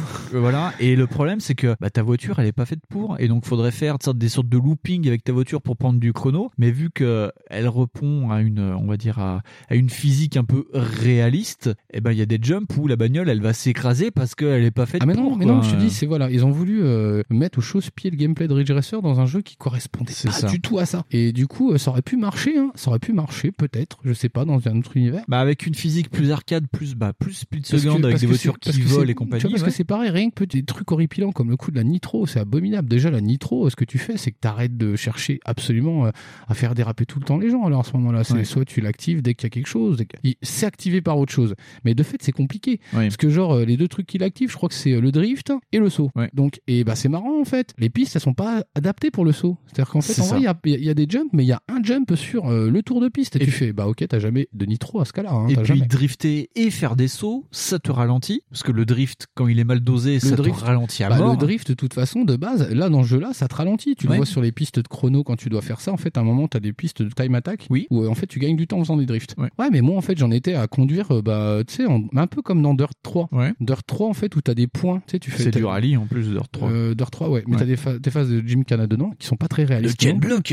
Et en fait, le mec, euh, tu sais, euh, je sais pas si tu vois comment c'est les, les compètes de Drift One ou de Jim Cana. En vrai, c'est noté euh, comme euh, patinage artistique. Oui. Ouh. C'est, euh, t'as des points, en fait, en fonction de la figure que tu fais. Mhm. Et en fait, le jeu, il est hyper bateau là-dessus. C'est-à-dire qu'en fait, en vrai, euh, tu fais bah bah bah bah bah, t'accélères, la voiture dérive un peu et t'as 700 points, tu vois. Ouais. Donc, euh, dans le système de, de calcul, moi, il y a des fois où j'ai fait des figures hyper merdiques, mais pas beau, quoi. Ouais. Et du coup, j'ai les points. Ouais. Bah, euh, là, en fait, ça aurait été peut-être ça, quoi, ou je sais pas, ou parce que là. pff, là, c'est pas possible. Là, c'est juste, euh, bah, t'as envie, hein, t'as vraiment envie d'y jouer, hein, le truc, mais non. T'as envie de t'accrocher et tout. Tu- hein. parce qu'en plus, euh, vraiment, le son, il percute, ça fait, vraiment, ça fait un gros bruit de bagnole, c'est cool, Ouais. ça fait vraiment, euh, bah, ça fait un peu comme Speed Second, ça fait cette espèce de pain dans la gueule sonore et puis Ouais. visuel qui est sympa. Enfin, sympa. Moins sympa. Vite dit, ouais. Ouais, Mais Parce voilà. que c'est vraiment, euh, c'est vraiment la taxi, c'est vraiment passé à travers des murs, quoi. Il y a même pas de pyrotechnie avec un truc qui s'effondre qui quoi que ce soit. En plus, ils ont pas, ils ont pas fait d'effort du tout sur euh, la mise en scène. Parce que autant Split Second, tu peux dire, bah oui, l'histoire, en fait, elle est un peu euh, minimaliste, Split Oh, Second. euh, hein. léger, ouais. Tu vois, même Blur, il y en a pas vraiment. Voilà. Mais là, en fait, tu crois un minimum, quoi. Mais là, en fait, en vrai, euh, il y a une scène cinématique au tout début, et boum, c'est le menu titre, et t'as rien d'autre. ça, c'est ça. T'as rien qui te parle, t'as pas de truc. euh, Bienvenue dans le monde de Shattered Bay. Ouais. Non, t'as rien, c'est direct le jeu. T'as tes quatre menus qui te, qui te disent, bah t'as le mode solo, donc le mode Shattered Bay. Ouais. T'as le mode euh, genre euh, Over the World. Ouais. C'est le mode t'es contre toute la planète. Et donc j'imagine sur les 4-5 modes qui existent, Ouais. t'as le mode éditeur de niveau et t'as ta progression. Voilà. C'est ça. Et tu peux euh, envahir aussi, vu que 2012 on est- commence à rentrer dans le multi sur console, tu peux envahir les villes des autres concurrents. Mais c'est pas chez Torrent Bay, donc faut dire que le mec, il faudrait que ton adversaire en fait il ait créé une ville, créé des courses, et que toi tu le die lui fasse chier dans sa ville. Ah mais moi j'avais créé une ville de Los Angeles, mais du coup il y a que genre 4 rues. parce que du coup, parce que, c'est la ville de la flemme. Parce que ouais un petit peu, mais surtout parce que euh, bah, j'ai regardé l'éditeur de niveau. On va Ouais. parler vite fait de. Toi t'as fait l'effort, parce que moi j'ai brûlé le disque, je Deux crois. minutes hein, en fait. Euh, j'ai fait des efforts, j'ai fait surtout des notes audio hein, pour m'en souvenir parce que c'était un peu pourri. Alors en vérité, euh, t'as euh, genre 4 ou 5 types de tronçons, t'as euh, plusieurs types de décors, mais c'est les décors du jeu. Donc en vrai, c'est environnement autoroute ou environnement immeuble. Ville. voilà, donc c'est un peu moche. Et, et du coup, tu peux pas faire, par exemple, tu peux pas faire Imola. Ou tu peux pas refaire la ville de Melun. je fais chier beaucoup Non, parce avec qu'il y a trop d'immeubles trop pour Je, je fais chier beaucoup Melun, faut savoir que j'ai rien contre Melun, c'est juste que je trouve rigolo le nom. Et, euh, et je me dis Melun, ça va être paumé dans un coin, je sais pas où c'est. Mais la prochaine, je ferai chez Limoges, en promis. Mais genre, tu peux pas recréer, euh, tu sais, un tracé précis ou parce qu'en fait, t'as pas d'orientation. C'est genre, t'as, euh, c'est comme si t'avais une piste de circuit de voiture à l'ancienne, tu sais, les voitures sur les pistes là. Ouais. Tu vois ce que je veux dire? Ouais, Je sais ouais. pas si tu vois bien. Et en vrai, t'as un nombre limité de trucs en fait. Ouais. Tu sais, t'as le, le virage à 90, t'as le virage à 100. Virage euh, serré, virage t'as- machin. Voilà, et t'as euh, la piste droite. Les Et de chicane. voilà, et euh, en fait, moi, et, et tu peux mettre des obstacles. Il y a aussi des obstacles que tu peux faire péter, c'est des events là. Oui. Tu peux en rajouter. Ouais. Le truc, c'est qu'en vrai, euh, bah, faut quand même un peu réfléchir à ton truc avant. Ouais. Parce qu'il faut que tu puisses drifter et taper dedans. C'est ça. Donc ça devient un peu con. C'est pour on- ça qu'ils mettent euh, bah, le truc le plus bateau en fait, c'est euh, le camion citerne qui est dans une grande Ouais. ligne droite que tu peux ça, taper pour euh, bah, pour normalement avec le souffle de l'explosion en fait c'est pas pour te créer un nouveau chemin mais c'est pour hein, on va dire Mais emmerder le peloton. Mais c'est pareil, j'ai pas trop essayé longtemps, mais genre par exemple, il y a des tremplins. Et donc en fait, je me dis, ça se trouve, je peux faire des meilleures pistes que ce qu'il y a dans le jeu. C'est abusé quand même. Mais ce qui est juste dommage, c'est que ça manque un petit peu de didacticiel. Ouais. Pour te dire, bah tiens, fais comme ça, fais comme ci, et puis si t'as envie de faire ça, faut faire ça. Mais le problème, j'ai l'impression que même les mecs qui ont fait le jeu, ils ont pas compris ce qu'ils faisaient. Donc, ce que je te dis, euh, parce que par exemple, il y a des endroits où tu dis, mais t'as mis un truc avec une surélévation, mais avant que je puisse avoir accès à ce truc-là, faut que j'ai drifté comme un enculé deux tours avant et que je me loupe pas à taper dans le truc de douane. Oh Ouais. putain la vache. Euh, toi, t'es quand même attaqué par une moitié de pitbull qui conduisent les bagnoles. Tu dis, et puis derrière, il y a un autre virage. Donc C'est t'as pas intérêt de chier du cul. parce que vraiment, mais c'est, ouais, t'as vraiment un, un sentiment de panique, quoi. C'est ça. Et d'ailleurs, ce qui est rigolo, c'est que pour euh, préparer euh, l'émission, j'ai tenté de regarder ou de trouver des, enfin, des interviews sur ça. Euh, Il y en a pas des masses. hein. Il y a eu beaucoup en fait de vidéos qui ont été tournées pour le lancement du jeu, et les plus rigolotes, c'est celle de Game Reactor, qui est aussi un site qui a une antenne en Finlande, et où tu vois les mecs qui ne comprennent pas à quoi ils viennent de jouer, et ils disent Eh mais attends, je comprends pas. Vous avez fait un jeu avec Namco sur la licence Ridge Racer, mais vous avez appliqué les techniques de flat out et même les journalistes, tu vois que dans leur regard, il y a la compréhension totale Ah bah, face bah, les mecs ont dû dire ah il est marrant ce mode pour être ça Voilà. mais oui oui, oui euh, en gros grosso modo t'as vraiment l'impression d'une espèce d'incompréhension des mecs qui ont fait le jeu parce que tu, ils ont dû peut-être se faire imposer euh, le, le- le modèle physique des bagnoles pour essayer de donner une espèce de, de parenté au jeu peut-être bien ouais. or c'était un petit peu une erreur parce qu'en vérité oui euh, je pense qu'il y a une, une grosse idée de ça Ouais. parce que Je pense sinon que y a leur rien pro- qui appartient à Ridge Racer rien Leur prototype devait vraiment être basé sur euh, la destruction environnementale et puis Namco a dit bah mettez les bagnoles, mais mettez un peu rigolo. notre En plus, physique. tu vois, le pire, c'est que c'est rigolo, mais par exemple, à ce moment-là, t'essayes d'avoir une DA qui va euh, favoriser le fait de savoir ce qui est destructible ou pas. Tu vois, genre, t'auras des trucs un peu plus clairs qui vont être destructibles, des trucs foncés. Ouais. Là, il y a Bah même non. pas ça, c'est marronasse gris, et du coup, tu sais pas, il y a des murs, ils ont la même couleur des fois, et tu les défonces aussi. Donc je dis, bah, euh, no way, quoi. Et pour avoir les événements où tu passes à travers les murs, il faut euh, avoir la nitro et euh, ça se joue vraiment à 2 mètres près où d'un seul coup t'as un rond qui apparaît avec marqué euh, passage. Ah oui, mais et, ça. et- mais le problème c'est si tu vas trop vite, t'as même pas le temps de donner un coup de volant et d'activer ta nitro que le truc il est déjà passé quoi. Mais oui, c'est ça. Et par exemple, il y a un côté qui était sympa dans Split Second, c'est que t'as un côté activation, mais bien en amont. Ah oui, oui, oui, T'as oui. pas un côté, ah putain, je suis à 4 mètres, faut vraiment que j'appuie pour Ouais. frapper le truc. C'est ça. Parce qu'en fait, tu actives l'événement et c'est pas pareil. Ouais. Et la nitro est super courte donc t'es vraiment obligé d'être sur le truc. Ah ouais, non, moi j'ai trouvé ça très déceptif. Et le problème, c'est que si, et ça, ça me l'a fait pas mal de fois, à force de connaître les courses, des fois, et déjà, c'est pas facile de connaître les courses parce que vu qu'elles se ressemblent le tout, des fois, tu sais pas où vraiment où t'es, quoi. Mais quand Mais tu commences à comprendre qu'il y a un environnement destructible à tel endroit et que tu te dis, ah, tiens, je vais avoir ma nitro, mais vraiment à la dernière seconde, puis j'appuie sur le bouton, puis normalement, ça devrait passer. Ouais, non, non, non, non, parce que t'as dépassé la, la zone de pastille, c'est-à-dire la zone où tu vois, où il y a marqué, ouais. tu peux y aller maintenant, et de ce fait, si tu actives la nitro trop tard, et ben, j'ai, c'est euh, foutu aussi, quoi. Mais bah, non, là-dessus, c'est très mal foutu. euh, C'est non, j'ai préféré Split Second là-dessus. hein. Ouais. Voilà, De toute façon, on ne peut que recommander de jouer à Split Second Velocity, quoi qu'il se passe. Dès que vous entendez parler de destruction environnementale, jouez à Split Ah bah Second si, euh, si Velocity. tu veux me demander mon avis par exemple sur un alors Ridge Racer Unbound, bah, je fais bah jouer plutôt à Flat Out Insanity qui est pas génial mais qui est meilleur que ça Ouais. réellement parce qu'au moins il respecte euh, un gameplay, il respecte une idée et moi j'ai trouvé ça les premières fois que j'ai joué euh, d'ailleurs ça va être un des premiers jeux sortis sur la PS4. Ouais. C'était sympa, Ouais. vraiment c'était sympa, c'était rigolo, ça détend hein, voilà. Euh, c'est toujours mieux que ça et jouer à Split Second sinon. Voilà, Split Second si vous avez encore euh, des old school ou si vous avez un PC, je crois que ça tournait aussi sur Ouais, PC. sur PC, Bah ouais. euh, en plus ça sera joli. Bah euh, franchement faites Split Second. Et, et écoutez Backlog 4 où on parlait de Split Second Velocity Oui, voilà. et de Blur, hein. Mais. Et d'Oasis aussi, mais ça n'a aucun rapport. ça oh, cette vieille blague. Même deux ans après, Fonds continue à la faire. Mais ouais, mais c'est pas de ma faute, c'est les mecs de Gamecult, je crois, ils l'ont fait au départ. Ouais, génial. Donc voilà, et puis même la musique est. La musique, je ne m'en souviens strictement pas. Moi, j'entends des petits airs comme bah, Speed Second, des petits trucs un peu pompiers qui font tan tan tan tan, et je m'en souviens pas. Ouais. Et ça se trouve, je confonds. Non, parce que c'est de la techno no name. Parce que fait. je me rappelle même pas du truc. Ah ouais. La vérité, c'est. Mais tu sens vraiment que c'est le jeu euh, qui a été commandé par Namco, mais à l'inverse de Konami et de Capcom qui avaient suivi les équipes de près. T'as vraiment l'impression que Namco ils ont fait bah bah. euh, Après, il y a peut-être pas le même niveau d'ascendance du truc, parce que vraiment, euh, quand on est à avoir un système physique est calé sur celui des, des Ridge Racers, et puis te dire, hey, on va faire un jeu dégueulasse à la Mad Max, euh, tu fais, euh, mec, euh, t'es sûr de toi. Alors, faudrait qu'à un moment donné, l'IA, elle soit pas si vilaine que ça, ou faut que tu te démerdes pour que tu puisses exploiter, tu vois. Ouais. Mais là, c'est pas le cas. C'est Ouais. pas le cas du tout. C'est. pff, Je sais pas. En même temps, ils avaient peut-être peur de faire un truc trop impersonnel. Ah bah, du coup, là, c'est pas très Ah bah, personnel non c'est plus. c'est hein. raté, raté. ouais. Moi, j'ai trouvé Ouais. ça très raté, ouais. Ouais. Donc on ne vous le recommande pas du tout. Oh bah si vous le trouvez si vous le trouvez chez vous par erreur, essayez-le pour voir. Mais mais franchement, s'il y a un mec qui vous dit il est trop génial ce Ridge Racer, je te le vends 25 euros, non le prenez pas. Non. Et puis virez cette personne de votre. Oui, c'est ça parce que c'est peut-être un gars qui va vous vendre de l'héroïne. Ou mettre du GHB dans votre verre, on sait jamais. Mais évitez ce genre de personnes. Vous avez entendu les filles? C'est ça. hein. Si un mec vous propose Ridge Racer Unbound, c'est que c'est On va conclure un peu sur tout ça. Ouais, Donc, euh, ouais, Fonds, ouais. euh, de ces passages à l'ouest, euh, quel reste ton préféré au final? Bah pff, moi j'ai encore un très très bon souvenir de Castlevania, mais je pense que c'est les souvenirs qui parlent Ouais. réellement parce que je suis je suis estomaqué de voir que c'est un jeu aussi classique qui arrive quand même à donner quelque chose de d'assez personnel au final. Je trouve que c'est aussi une euh, si tu connais pas Castlevania, c'est une super mise en, en introduction. Pour les vieux, c'est une relecture sympa. Franchement, c'est une relecture sympa. Après, je, je- enfin pour les vieux, je pense qu'ils connaissent déjà Oui. euh, et qu'il y a peut-être d'autres trucs qui les intéressent aussi. Puis ce qui est intéressant dans Castlevania, c'est que c'est pas euh, le, le cliché de Castlevania qui est le Metroidvania où tu fais des allers-retours dans Non. une grande entité. Là, c'est vraiment, et c'était la volonté d'ailleurs de Konami, c'était de faire une aventure de A à Z, quoi. Tu Oui, vas pas ça, faire des allers-retours euh, pour rien, quoi. Si tu veux faire un truc linéaire qui te prend pas la tête et que t'avances et que t'as pas à faire des allers-retours, genre typiquement t'as pas envie de te taper Xenoblade Chronicle. Alors c'est pas un reproche, hein. Oui. Je comprends. T'as pas envie de taper un truc qui fait 200 heures avec des allers-retours où tu dois looter. Castlevania, euh, c'est le truc que tu fais en une traite dans la semaine. euh, C'est très ça. bien. C'est très très bien. À choisir entre Castlevania et Uncharted 4, euh, Euh. prenez Castlevania.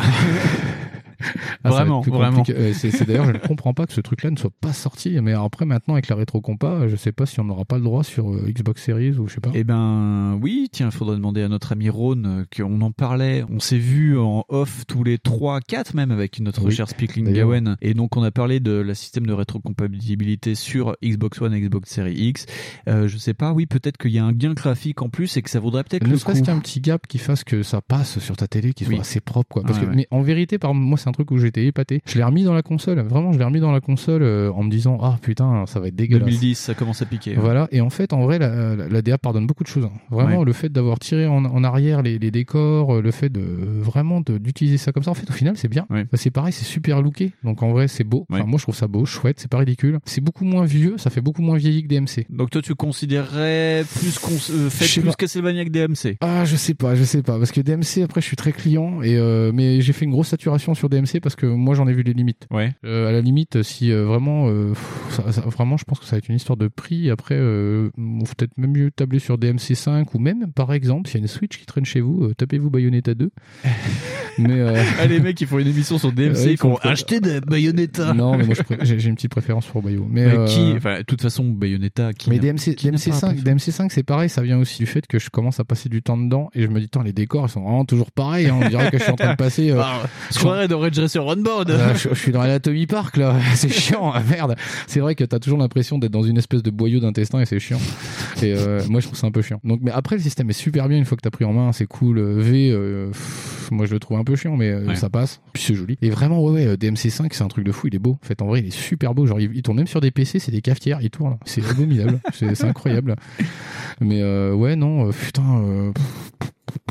Ça dépend pour DMC. DMC, si tu connais pas, franchement, faut y aller. Ouais. Le premier. C'est ce que je euh, dirais. Moi, si vous connaissez pas DMC, que vous voulez vous faire un truc un peu euh, sans prise de tête, sans trop regarder l'histoire, mais pour juste pour faire euh, des combats jolis, tentez DMC. Puis essayez de avoir du huitième degré, hein, parce que C'est surtout ça. Bah, ne prenez rien au pied de la lettre dans ce jeu. hein. Ah non, Attention. hein. c'est hein. pas hyper classe de se balader de torse nu qu'une veste. hein. Voilà, non. Et puis des succubes qui prennent des peaux humains pour faire des sortes de putes avec des vis à l'arrière du crâne pour faire une sorte de lifting, c'est pas très joli. Mais euh, non, non, non, les, euh, non, euh, Castlevania est à conseiller, DMC aussi. Ouais. Si vous l'avez pas trop ruiné, euh, ça avait pas trop ruiné les autres avant. Si vous êtes pas trop fan du 3 et du 4 non plus. C'est ça, ouais. Si vous êtes vraiment un rigoriste du 3 et du 4, ça va être un peu compliqué. Mais euh, ouais, le 1 pour les mecs qui débutent, genre, t'as 13 ans, t'as envie de t'embêter, tu fais Ah, Fortnite, c'est un peu chiant. Et ben hop là, tu fais un petit DMC Definitive Edition. Yep.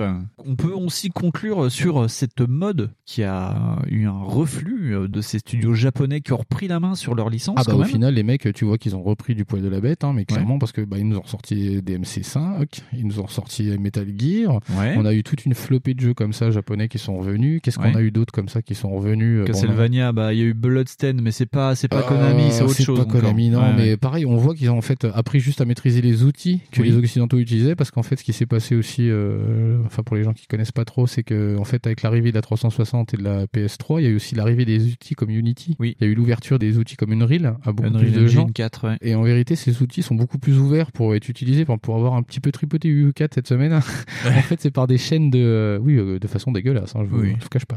C'est en fait t'as des chaînes d'événements que tu peux dérouler d'une façon mais hyper simple. Et en vrai, je comprends que les mecs aient maîtrisé le truc super vite, alors qu'en fait les Japonais, eux, ils connaissent tout, mais tout. Ouais. Genre le moteur de jeu. Par exemple, c'est pour ça qu'on dit euh, putain le moteur de le Fox Engine de, de Konami. il est super opti. Bah en vrai, ouais. Genre MC, MGS5 sur un, un petit PC, il tourne quoi. Enfin Ouais. sur un petit PC, Ouais. sur un PC relativement modeste, il tourne très très bien. C'est même sur la 360, c'était abusé. En fait, euh, moi j'ai quasi pas vu de différence entre les deux. Il y a euh, deux trois différences de framerate évidemment, mais après, franchement, il est pas moche sur Xbox quoi. Moi Ouais. j'étais incroyablement surpris. Je pensais qu'il y aurait un downgrade, mais non. Et euh, c'est surtout qu'en plus c'était une mode où c'était euh, pas mourir ou passer à l'ouest, mais c'était pas loin. Et mais euh, ils sont quand même, ils ont touché le fond Et au oui, Japon et, oui, ils ont Japon. rebondi. Et oui, les Japs. Et en plus, c'est pareil. On voit que par exemple, Et c'est c'est peut-être un point positif de cette gen qui est en train de finir, c'est le rebond japonais peut-être. Je sais pas ce que t'en penses toi pour ta part. Bah, je pense qu'il y a aussi des aspects commerciaux qui fait qu'il y a eu un aspect, euh, qu'il y a eu un rebond japonais. Il y a eu aussi peut-être la peur juste de crever, hein, parce que par exemple, on les a tous vu arriver sur Steam et ils se sont dit, ah bah on peut vendre aussi des jeux sur PC, mais Ah au- ouais. en Occident quoi. Qu'est-ce que c'est que le PC Et tu vois, les mecs, ils découvrent en fait qu'il y a des marketplaces, quoi. Tu vois. ouais. Mais ouais, il y a, y a- il y a, comment dire, il y a une, aussi une adaptation du Japon qui s'est mise euh, avec beaucoup de temps à se mettre en place. Parce que genre les mecs s'adaptent aux moteurs, utilisent les moteurs qui sont en place, qui sont plus faciles. Et moi, je pense qu'il y a de ça. Hein. Il y a Ouais. de ça, c'est pareil. Là, du coup, on a vu arriver euh, n'importe quel. Mais t'as même Persona arrive euh, sur PC. Sur enfin. PC, ouais. par la grande porte. hein. Il y a eu euh, Ah des... oui, des events et tout. Des Donc, events et tout. en, ouais. en fait, maintenant, voilà, on voit revenir euh, finalement des jeux japonais euh, Ouais. en première place. Et puis, c'est très bien. C'est très très bien. Et ce qui est rigolo, c'est que il y a ceux qui sont passés à l'Ouest et il y a des licences, on va dire plus hardcore mais plus japonais comme Ace Combat qui sont toujours restés au Japon et qui sont toujours là, quoi. Parce qu'il n'y a pas eu tellement besoin, c'était pas déjà des grosses licences qui se vendaient à mort. Ouais. Ace Combat, bah, là, tu prends l'exemple d'Ace Combat parce que je connais un peu. Oui. Mais, mais du coup, oui, c'est pas des jeux qui se vendaient déjà à mort. C'est un jeu, entre le 6 et le 7, il y a eu des années, quoi. Ouais, et euh, ouais. en vrai, c'était même pas sûr qu'ils en fassent un. D'ailleurs, euh, on voulait faire une, une spéciale Ace Combat, mais les jeux sont trop vieux, donc on va faire, on, on trouvera un moment euh, dans les mois à venir pour faire un backlog turbo que sur le dernier Ace Bah, Combat. le Ace Combat 6 commence à être un petit peu vieux. Ouais. Le Fire of Liberation. Il y a des, tu sais, il y a tous les PS2, tous PS4 qui marchent. Ouais. Alors, Ouais, par contre, les premiers Ace. Combat, ils piquent un peu du cul quand même. Et euh, bah, il y a le, évidemment le 7. hein. Le Ouais. 7 qu'il faut que vraiment, vraiment, j'arrête de me sortir euh, de glandouiller et puis d'aller d'aller lâcher très très vite. Et, euh, et qu'est-ce qu'il qu'il y a d'autre Oui, et puis aussi c'est pareil, on voyait aussi qu'il y avait des tentatives, parce que je crois qu'il y avait Unslaved, qu'on a parlé d'Unslaved, mais je crois que c'était édité par Namco, et en fait Oui. ils ont aussi essayé des trucs. Donc Ouais. en vérité, ils ont vraiment remué euh, comme un poisson qui était dans une flaque d'eau. hein. C'est ça. Par contre, après, c'est, on espère que Konami sorte de son marasme pour nous refaire un Castlevania quand même, un de ces quatre. Est-ce qu'ils en ont vraiment besoin? Non. Est-ce mais qu'ils en ont vraiment envie? Ce serait bien aussi que Namco sorte de son marasme sur Ridge Racer, mais bon, ils sont des couilles en or avec Naruto, donc ils s'en foutent. Bah, Mais j'ai envie de dire, c'est des acteurs. euh, Il y, a que, il, y a, il y a que Capcom qui a le vent dans le dos, on va dire, en ce ils moment. ont le vent Euh, dans le dos et puis surtout voilà la licence euh, RE elle a enfin Resident Evil elle a repris avec le set du Le Force qui est incommensurable donc de ce fait, ils ressortent Donc, un euh, peu les, les Devil May Cry du placard Ouais, et c'est ça. ça. Donc DMC, c'est une très bonne nouvelle. On espère voir un 6 du coup, hein, un jour, peut-être. Oui. Mais euh, il y a tellement de trucs aussi qui doivent sortir. Abusé. Très bien, et bien sur ça qu'on va conclure. Euh, C'était un peu euh, en mode euh, ah, c'est un peu mishmash, mais Ouais. voilà. C'était quand même une émission qu'on voulait faire. On espère que le sujet vous a intéressé. Si vous avez d'autres jeux qui sont passés à l'ouest euh, dont on n'a pas parlé mais qui vous intéressent et que vous, vous voulez nous apporter des trucs genre ah donne pour, euh, je sais pas bien. Oui, vous pouvez nous le dire. Oui. Alors que moi, pourtant, Ou s'il y a des gens qui ont trouvé de- Silent Hill donne pour bien, dites-le nous. Et pourquoi? Non, en plus, je suis méchant parce qu'en vérité, moi, j'ai- pas de mauvais euh, trucs sur euh, Silent Hill. Juste, c'est pas un truc Silent Hill. Juste. C'est ça. Ça me paraît plus être un Condamned ou un truc comme ça. D'ailleurs, un jour, il faudrait qu'on les fasse. Euh, que je m'achète des couches alors. Pas y pas je, vais, je vais faire un, un backlog tout seul, ça s'appellera back. donc aujourd'hui, je suis condamné tout seul avec un piolet. c'est sympa. Oh, on trouvera bien quelqu'un. euh, Oui, ce qu'il faut savoir, c'est qu'en fait, j'en ai pas mal des jeux comme ça. Genre, j'ai même acheté Project Zero, mais, euh, mais, mais mon comparse, il fait non, mais c'est puissant comme truc, c'est nul. Moi, j'aime pas trop, je veux tirer sur des trucs qui meurent vraiment. J'ai ok, d'accord. Ah, j'ai peut-être une idée de quelqu'un qui pourrait t'aider pour faire des jeux pipi culottes. T'inquiète, on en reparlera. Même moi, j'ai un peu peur en vrai. S'il y a pas quelqu'un qui m'aide, ça va être chiant.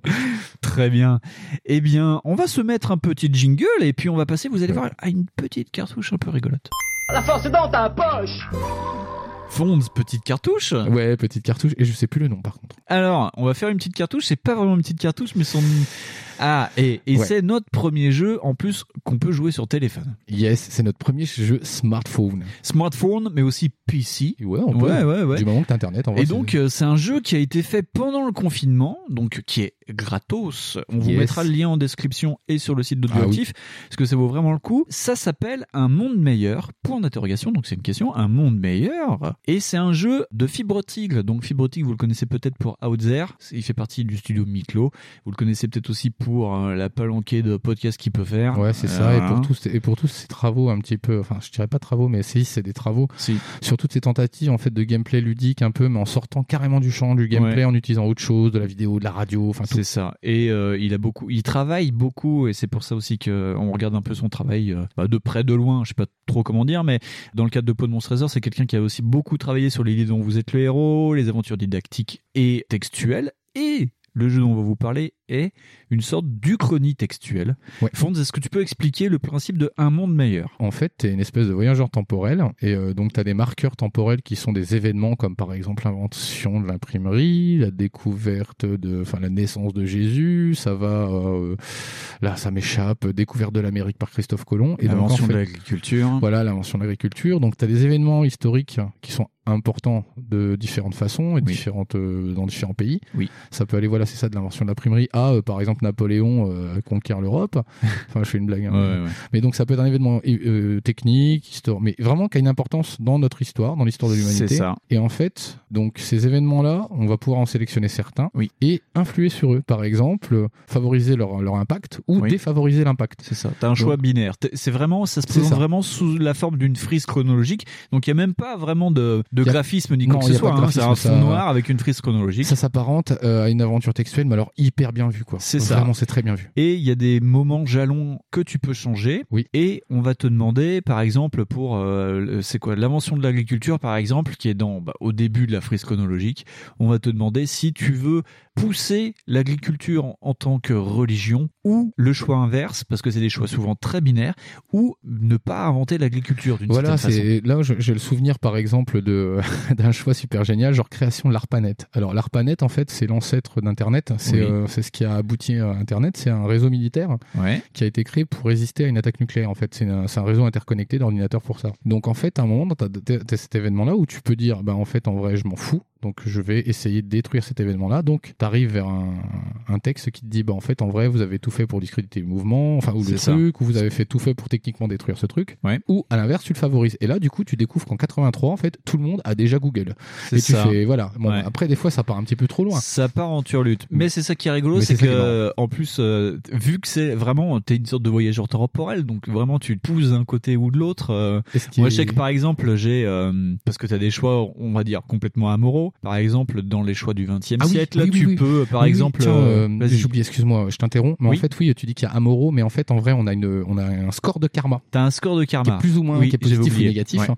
Et en vérité, euh, par exemple, ça va influencer un petit peu, j'imagine. Je pense que ça doit avoir un lieu. Et effectivement, tu peux arriver dans une, euh, donc on dit, on parle du chronie là, Oui. mais on peut arriver dans une utopie, on peut arriver dans une dystopie hyper abominable. Voilà. c'est ça. et donc, euh, moi, le problème, c'est que sur la frise chronologique, parce que en fait, les le- les nœuds de changement ne sont pas linéaires. Faut vraiment euh, regarder en amont, en, aval de ta frise chronologique pour voir s'il y a des nouvelles choses qui ont changé. Et moi, par exemple, euh, j'ai toute la partie euh, jusqu'à 0 ou 400 après Jésus-Christ où ça va bien. Tu vois, j'ai favorisé l'agriculture et tout et tout et tout. Et par contre, sur le 20e siècle, j'ai fait un choix dégueulasse. C'est qu'à un moment, on te demande si tu veux mettre fin à la Première Guerre mondiale ou si tu veux continuer la Première Guerre mondiale. Et moi, je me dis, ouais, on va aller jusqu'à 19-20.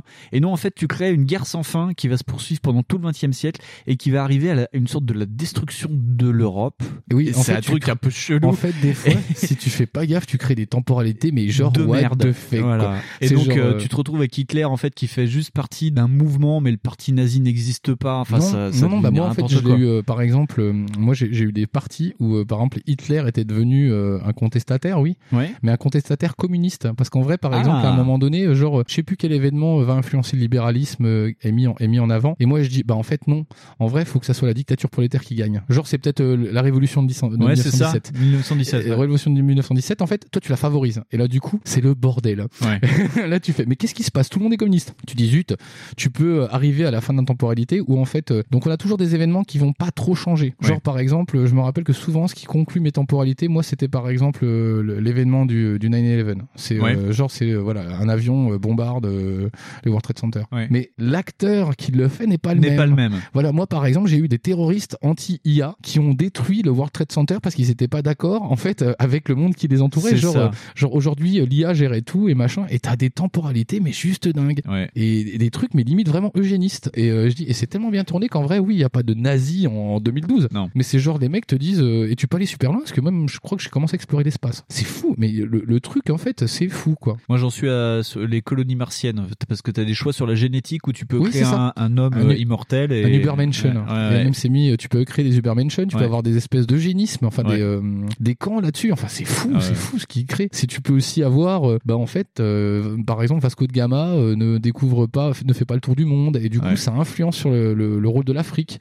Genre, tu peux influencer sur le rôle de la colonie. Tu peux dire, bah en fait, Christophe Colomb n'a jamais découvert l'Amérique. C'est ça. Tu peux dire, ah bah. Et le, tiens, euh, le choix est fou parce que moi je l'ai Ah fait le, le choix sur Christophe Colomb qui ne découvre pas l'Amérique et d'ailleurs il y a des, il y a des- ça m'a fait penser à une BD qui s'appelle Luxley où ce sont les Amérindiens qui envahissent l'Europe et euh, c'est vraiment bien foutu et en plus à chaque fois que tu changes un événement en fait ça te crée vraiment une frise chronologique ça te crée pas un événement et c'est tout c'est juste ça va vraiment te créer une série d'événements Voilà, ça va te créer une sur alternative. 100 ans Ça, ça va te créer une alternative en fait d'autres événements Ouais. qui vont arriver qui sont complètement fifous quoi. C'est Et ça. tu dis hey mais euh, par exemple genre euh, bah l'Europe subit euh, la guerre euh, de machin truc le roi aztèque et tu fais mais qu'est-ce qui s'est passé? J'ai rien fait. C'est ça. Et juste parce que au départ t'as dit Christophe Colomb n'a pas découvert l'Amérique. C'est ça. Et ce que j'ai trouvé intéressant, c'est que quand tu fais un choix, on te demande de- d'altérer euh, un événement. Et le problème, c'est que tu as toujours le choix entre apparemment deux événements. Ouais, et ouais, suivant l'événement que tu choisis, l'autre est bloqué et ne bougera plus. Genre euh, la guerre de religion euh, et Éric le Rouge qui découvre l'Amérique. Et ben euh, si tu prends Éric le Rouge qui découvre l'Amérique, ben le protestantisme, c'est fini quoi, tu vois. Ouais, un peu ça. Mais c'est très rigolo. D'ailleurs, avec Éric le Rouge qui découvre l'Amérique, je l'ai fait quand ils font de le Vinland. Et là, ça te fait une chronologie de 300 ans, je crois, à peu près, où c'est de la folie pure. Et c'est vraiment très, très bien, très, très Et bien c'est pareil, n'espérez pas influencer quelque chose pour créer quelque chose. Non. Parce que moi je me suis dit, ah il y en a mort et tout. Moi je veux que l'Amérique elle parle portugais. Bah ça marche pas du tout. Non. En fait, en vrai, j'ai essayé d'influencer des choses de façon parce qu'en plus en vrai tu peux favoriser des événements très larges. Enfin c'est de façon très très large. C'est ça. C'est genre bah euh, t'interdis ou tu favorises l'écriture. Ouais bah en vrai euh, l'auteur il est parti en burn. Hein, parce que tu dis, eh mais non, attends. Mais par exemple moi j'ai dit bah en vrai, euh, ouais Jésus, euh, j'ai pas envie qu'il meure Jésus. Tu vois, genre, je, non, non, parce que s'il meurt pas, Jésus, en fait, en vrai, euh, qu'est-ce qui va se passer? Je me dis, euh, du coup, peut-être euh, il va faire des trucs cool. Et en vrai, non. En vrai, c'est le bordel. Ça devient une espèce de religion chelou. Et tu fais, mais qu'est-ce qui s'est passé? Tu fais, mais bordel, faut avoir une imagination de dingue pour imaginer Ouais. ça. Non, bah voilà, cool. on sent vraiment que Fibre Tigre a super bien bossé son truc et oui, bah Fibre, c'est bien connu qu'il a quand même une grosse imagination.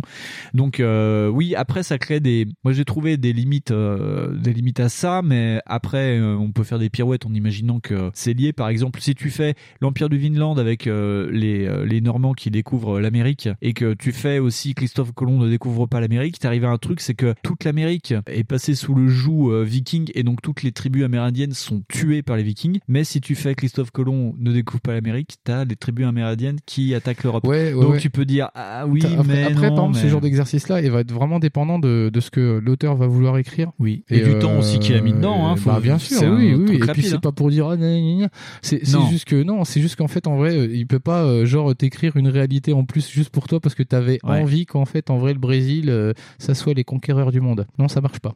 Voilà. Ou alors sinon tu l'écris toi-même, tu vois.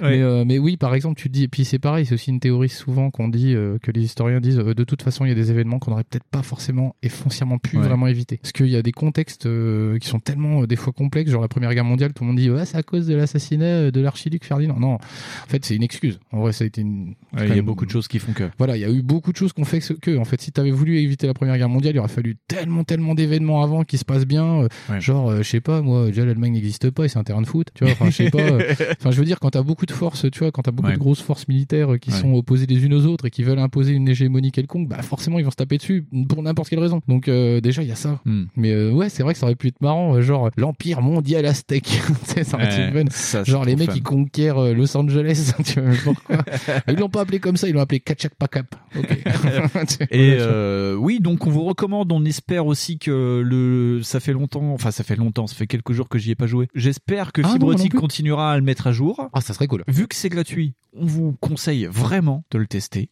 On mettra le lien en description. Et je ne vous le spoilerai pas, mais surtout, il faut promouvoir la Renaissance. Vous verrez ce qui se passe, c'est mortel. Et encore bravo à Fibrotique pour ah ce ouais, super ouais jeu. félicitations quoi en plus en, tu sais, en mode confinement et tout euh, excellent Un petit jingle et on va passer à l'éditeur de Fonds. Messieurs, permettez-moi de vous souhaiter la bienvenue. Oh, il est 9h Asseyez-vous, mettez-vous à l'aise. Il est déjà 9h là Ferme ta gueule, toi, du con. Personne tuera personne. On va se comporter comme Fonzie. Et comment il est, Fonzie? Il est cool. J'entends pas. C'est ça la puissance intellectuelle. Pas plus de les enfants. Fonds éditeur. Euh, ouais, petit éditeur, euh, bah, mise en abîme, euh, bilan. euh, je, je me suis pas trop cassé la tronche sur celui-là, je vous avoue. Ouais. Mais je pense que c'est un petit peu, euh, c'est pas, pas important d'en parler, mais je voulais un petit peu en parler. Ouais. Donc je l'ai appelé syndrome de déjà vu, euh, l'éditeur. Donc et c'est euh, en fait parce que ça, ça m'est venu à l'idée parce que bah, j'ai testé Spider-Man finalement. Ah. Donc le fameux jeu super trop, trop plus bien que LOL, il est cool. Et, euh, donc il est exclusif à la PS4. hein. Ouais. Et, euh, et en fait, bah, du coup, j'avais eu les retours et comme je suis un peu con et faible, bah du coup, je me suis dit, oh, il a l'air d'être super bien et tout. Et donc j'ai un pote, il me le passe et tout. et, euh, et je me dis, putain, je vais trop m'éclater, c'est génial. Donc euh, je cache pas du tout que le jeu au départ il est bon. Vraiment, euh, euh, c'est pas mal. En vrai, c'est pas mal. Mais j'ai pas été surpris en fait. J'ai vraiment pas été surpris. C'est-à-dire qu'il y a pas un moment, j'ai été épaté par quelque chose de nouveau dans le jeu. Ouais. C'est à tel point qu'en fait, je me suis dit, je vais faire une feuille et je vais mettre tous les jeux qui m'ont fait penser à ça. Ouais. C'est-à-dire que j'ai trouvé que genre, oh bah dis donc, ça ressemble vachement à Sunset Overdrive ce truc. c'est rigolo, c'est les mêmes mecs qui l'ont fait. C'est les mêmes mecs. Tu dis, oh c'est sympa. Et puis surtout, en plus, euh, le système de combat m'a hyper choqué parce que c'est quasiment le même que celui de Batman. Ouais. Et je fais, bon, ok. Et puis alors surtout, euh, il y, a- il y a comment on t'amène l'histoire avec euh, le coup des sacs qui sont un peu collés partout. Donc je trouve ça un peu gros qu'un mec qui soit un super héros arrive à perdre des sacs dix ans après. et surtout quand- et, et surtout le nombre de sacs. Je veux dire, quand moi j'ai perdu un Ispac, t'aurais dû voir ma mère au lycée. donc, euh, donc le mec en perd 200. hein. Donc oui, il y a le, le principe des missions qui sont archi téléphonées. Donc euh, bah, je pense rien apprendre à personne en disant que oui, euh, c'est très très bien. Mais alors, par contre, euh, ouais, euh, il a, il a rien appris le truc. Hein. Donc du coup, je me suis, euh, j'ai commencé à me poser la question de savoir, c'est, mais en fait sur la gêne, euh, il y, a- il y a quelque chose qui m'a un peu euh, étonné. Ouais. Est-ce qu'il n'y a pas un petit peu un syndrome de, de genre, est-ce que déjà je suis pas un peu blasé ou est-ce que c'est moi qui vieillis ou vraiment il n'y a pas eu d'imagination? Mhm. Donc en fait, il y a- aussi, du coup, je- j'ai repensé à ça puis je me suis dit, eh, mais, mais en vrai, genre la génération là, moi j'ai eu l'impression de faire beaucoup d'open world, Oui. vraiment beaucoup de world, Ouais. toutes consoles confondues. hein. Donc là, comme ça, je pense à MGS5 que j'avais commencé sur 360. Ouais. Après, moi j'ai emmanché avec Breath of the Wild. Ouais. J'ai euh, osé toucher Assassin's Creed. Ouais. Et puis euh, Horizon Zero Dawn. Et voilà. Et tu te dis, putain, quand même, euh, il y en a eu vraiment une palanquée en vrai. Just sur, Cause. Just Just, Cause. Cause que je suis aussi fan. hein. C'est-à-dire Ouais. qu'en fait, j'ai vraiment fait le 3, je l'ai poncé. Ouais. Je me suis dit, finalement, euh, moi, j'ai quand même pas mal fait d'open world cette euh, Mad génération. Max aussi. Est-ce que, voilà, Mad Max aussi que j'ai Qui fait était bien ton sûr. premier jeu PS4, Mon premier jeu ouais. PS4. Et je me dis, euh, c'est quand même fifou. Et je voulais justement ton avis, Winston, d'ailleurs, savoir Oui. si c'est pas moi un peu qu'hallucine ou si c'est parce que j'ai une appétence pour ces jeux pourris. Très bonne question. Je pense. Alors c'est rigolo parce que euh, moi c'est des jeux que j'aimerais bien faire parce que sur cette génération j'ai pas fait d'open world. Ah c'est rigolo ça, tu vois. C'est dingue hein. À part Breath of the Wild. Breath of the Wild. Mais dans mon backlog, sauvagerie. c'est ça. De- la- de la Comment c'est ça? C'est la respiration du sauvage? La- Je sais pas.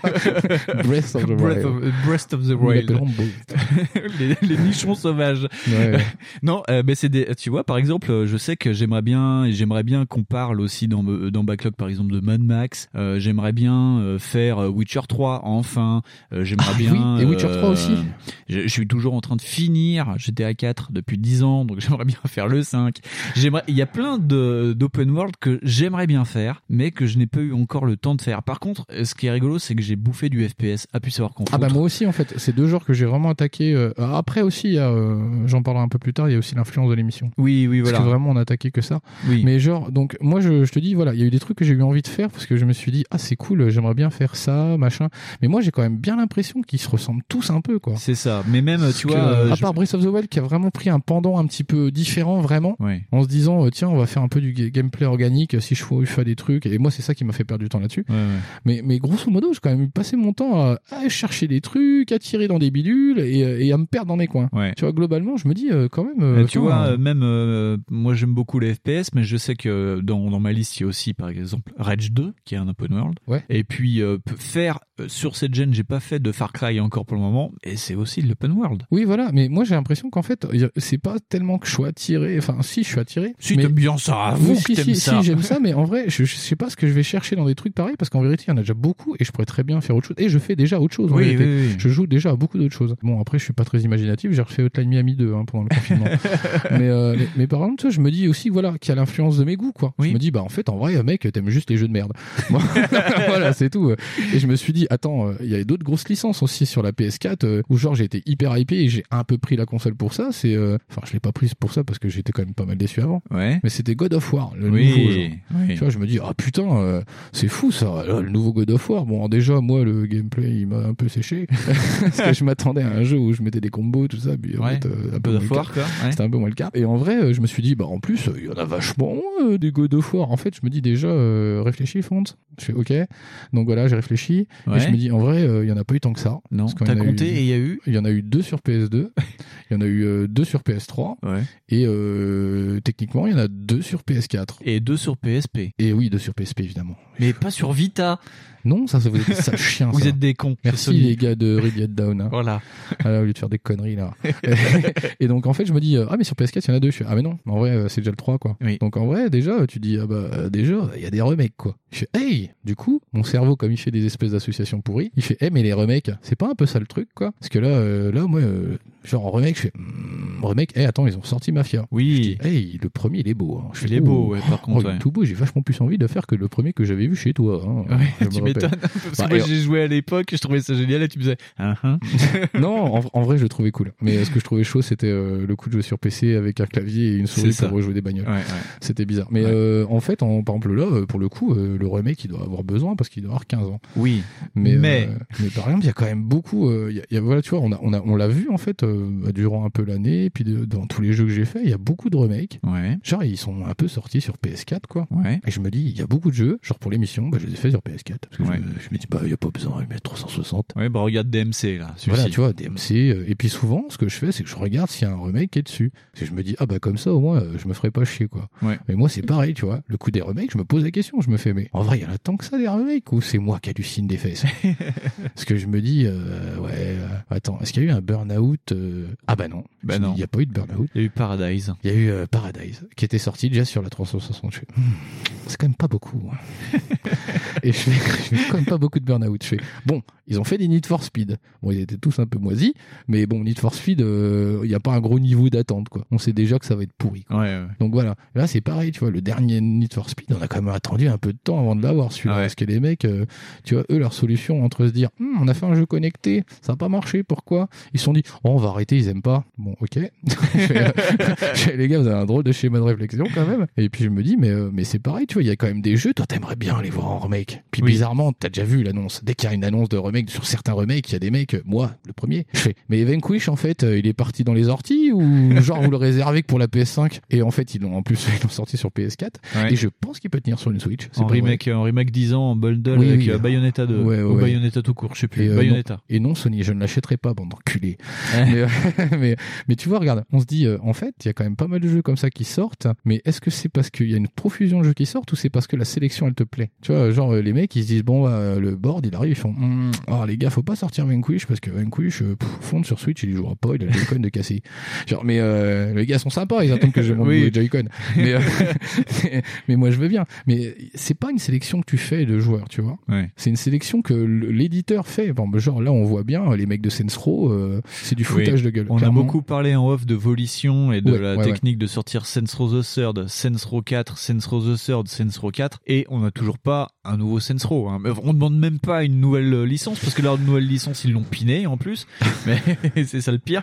mais euh, on aimerait bien dire- quoi. J'ai envie de dire le problème de Saints Row, c'est qu'ils sont déjà allés tellement loin que là, je vois pas ce qu'ils peuvent faire à part un jeu de robots géants. Ouais. C'est vraiment euh, Saints Row 5 Godzilla Remaster. Tu vois, je sais pas. Mais en fait, du coup, euh, là, ça pose aussi la question, par exemple, de se dire finalement les joueurs, ils sont pas genre euh, si attirés par la nouveauté systématiquement, ou alors vraiment qu'à la ouais qu'à la nouveauté qu'il y a sur leur nouvelle bécane. Tu vois, j'ai envie de dire quelque part, on se rapproche déjà de l'utilisation d'un jeu PC quoi. Mm. Et je me dis, euh, en vérité, les joueurs, ils jouent un petit peu euh, bah, ce qui tombe, quoi. Et euh, je me dis, on se rapproche quand même pas mal de trucs où c'est, euh, ouais, c'est ça, c'est genre les, les, les types, même pareil là, tu sais, on a vu parler bah, beaucoup, beaucoup Microsoft notamment sur bah, toutes les notions de rétrocompatibilité. Donc on commence à voir qu'en fait, on se disait au départ à la sortie de la PS4, ouais, oh, finalement, les gens ils sortent leur jeu puis après ils les remballent parce qu'ils ça pue du cul.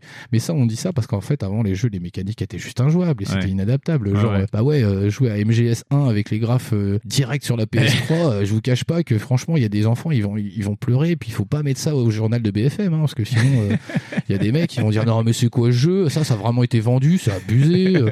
Ah, c'est un stylo poli? Non, non, c'est un stylo dégueulasse. c'est tout, voilà. Tu dis putain, il y a plein de mecs qui ont demandé des remakes de, de MGS, ils ont eu Twin Stake, ils ont gueulé, tu vois, ils ont fait ah mais dis donc, pourquoi il y a, y a le mec qui a fait les films de Versus, qui fait les séances cinématiques, c'est caca, il y a pas de respect de l'œuvre. Je fais non, mais s'il te plaît, tu crois vraiment que que ta moi, il respecte des trucs, toi?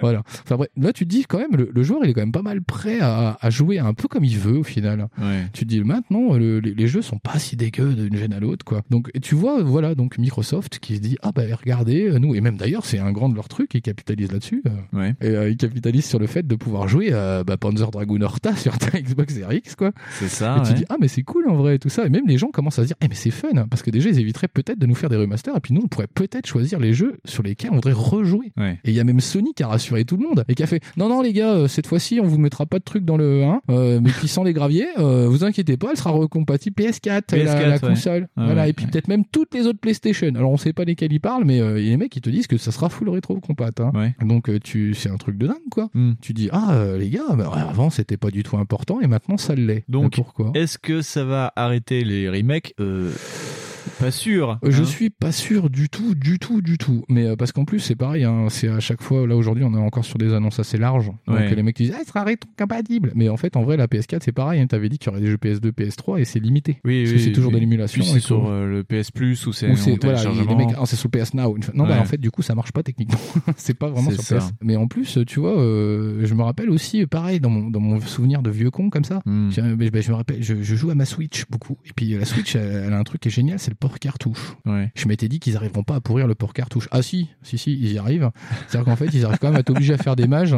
Parce que tu comprends, la cartouche, elle fait que 16 gigas. Donc du coup, euh, les mecs qui veulent sortir Bioshock, ils peuvent pas le mettre dans une cartouche. ils mettent bio, il faut télécharger Shock. Voilà. c'est super relou. Tu dis, sans déconner, moi, il y a plein de remasters. Déjà, je les ferai pas sur Switch à cause de ça. Tu dis, non, sans déconner, les gars, vous nous vendez une partie de jeu. c'est gentil, c'est sympa. Mais je me souviens aussi d'autres conneries comme ça. Genre, euh, les mecs de Sony qui t'avaient dit, hey, tu te rappelles le live? Tu sais, celui sur PC, celui qui est gratos. hein Ouais. Ah bah maintenant, il est payant. Et là, tu fais, oh putain. Nintendo, toi, t'arrives, tu fais, hé, la Switch, on va pouvoir la porter partout, c'est cool, hein. Faudrait jouer à Mario Kart où vous voulez, quand vous voulez. Fait, par contre, on a payé un live. Oh putain. Sans déconner, les gars, vous avez fait la console Ouais. parfaite et là, vous avez tout niqué. En plus, tu sais, ils font comme les dealers. Pendant un an, c'est gratuit. Au bout d'un an, faudra payer. Mais c'est ça. En plus, ouais, Nintendo, là, cette bande d'enfoirés, quoi. Enfin, je trouve que la technique a été hyper maline, quoi. Donc, en plus, c'est pareil, tu vois, genre, le, le- le live en soi, c'est pas grave, quoi. Non. Tu te dis, euh, si tu veux un service. En plus, j'ai entendu ça souvent, hein, sur, euh, je dirais pas Gameblog, où j'ai entendu dire, oui, mais c'est normal, un service de qualité, ça se paye. Alors, moi, j'ai envie de te répondre, mon petit colon, sur Steam, ils ont pas l'air de le payer, hein. Ouais. Et on pourra dire, oui, c'est des serveurs propriétaires et c'est des machins. hein. Ok, bon, on peut négocier. mais en soi, en vrai, on s'en bat les couilles parce que moi, par exemple, je joue souvent à des jeux solo. Mais moi, je suis joueur solo et du coup, en fait, à un moment donné, je pense à tous les autres petits bidules de merde qu'a ramené la next gen quand elle est arrivée, cette connasse. Ouais. hein. Donc, je me rappelle des mages. ah, les mages. Oui, les mages. Ah, les mages. On en parle de la mage de Fallout 76. Ah, les joueurs. je sais pas, c'est sorti sur console cette poubelle. Si, si, si. Ils ont dû être contents hein, de la mage de 50 gigas. Ouais. Voilà. Donc, il y a aussi les, les patchs Day One. Les patchs Ah, Day One. les patchs Day One. Le jeu est pas fini, ils te le sortent quand même, et puis ils se disent, eh mais euh, on l'a pas fini, du coup le reste faudra le télécharger. Mais euh, du coup comment ça se passe euh, si nous en fait on peut pas? Bah euh, tu te démerdes. Donc je fais quoi? Je ramène ma, ma PS4 euh, à McDo ou comment ça se passe? Ouais. Ok, donc c'est nickel. tu fais d'accord, tu joues pas. Je me souviens aussi de la grosse connerie de DA là avec. Vous allez voir, on a inventé un nouveau truc. Ça s'appelle le casino mais chez toi, et c'était le loot box. Le loot ça c'était sympa. ouais, hein. Il a fallu que la justice belge elle se pose des questions dessus. En fait, pour que les mecs se disent ah non non euh, ah bah non on l'a enlevé, ok. et que les joueurs gueulent comme des enculés pour dire non mais vous foutez vraiment notre gueule hein, votre jeu en fait en vrai il coûte 30 000 dollars donc Ouais. c'est mort Sachant que d'une certaine façon, les lootbox existent encore. hein. bah quelque part oui parce qu'en plus euh, la loi te permet à chaque fois de, Ouais. de refaire appel ou quoi ok Ouais, ouais. et donc c'est pareil tu vois je reviens comme ça et puis je repense comme ça tu vois à mon à mon petit Spider-Man puis à son manque de nouveautés Tu vois, je me dis euh, quand même, c'est un peu chiant. Parce que globalement, j'ai eu l'impression de jouer à un PC proprio, tu vois, mais genre euh, sans les qualités. Ouais. C'est-à-dire, euh, bah, pff, je peux pas jouer au live gratos parce qu'il faut le payer. Bah ouais, ouais, ouais. euh, En fait, oui, d'accord, c'est full des maths le PC, mais au final, je le sais, je suis au courant. Et du Mm. coup, bah, euh, j'ai ma place de disque dur qui est faite et mon disque dur fait pas 500 gigas que je dois racheter 80 balles pour un Tera, tu vois. Ouais, c'est ça. ouais. Et euh, donc je fais la taille que je veux, hein, surtout. Et j'ai que les défauts. en fait, j'ai un live, j'ai un live génial qui est payant où en fait, bah, je vais trop l'idée avec des enfants de 13 ans, donc je suis très content. Donc c'est pas un truc contre les enfants en vrai. Hein. Euh, moi, je trouve ça très bien qu'ils jouent les enfants, c'est cool.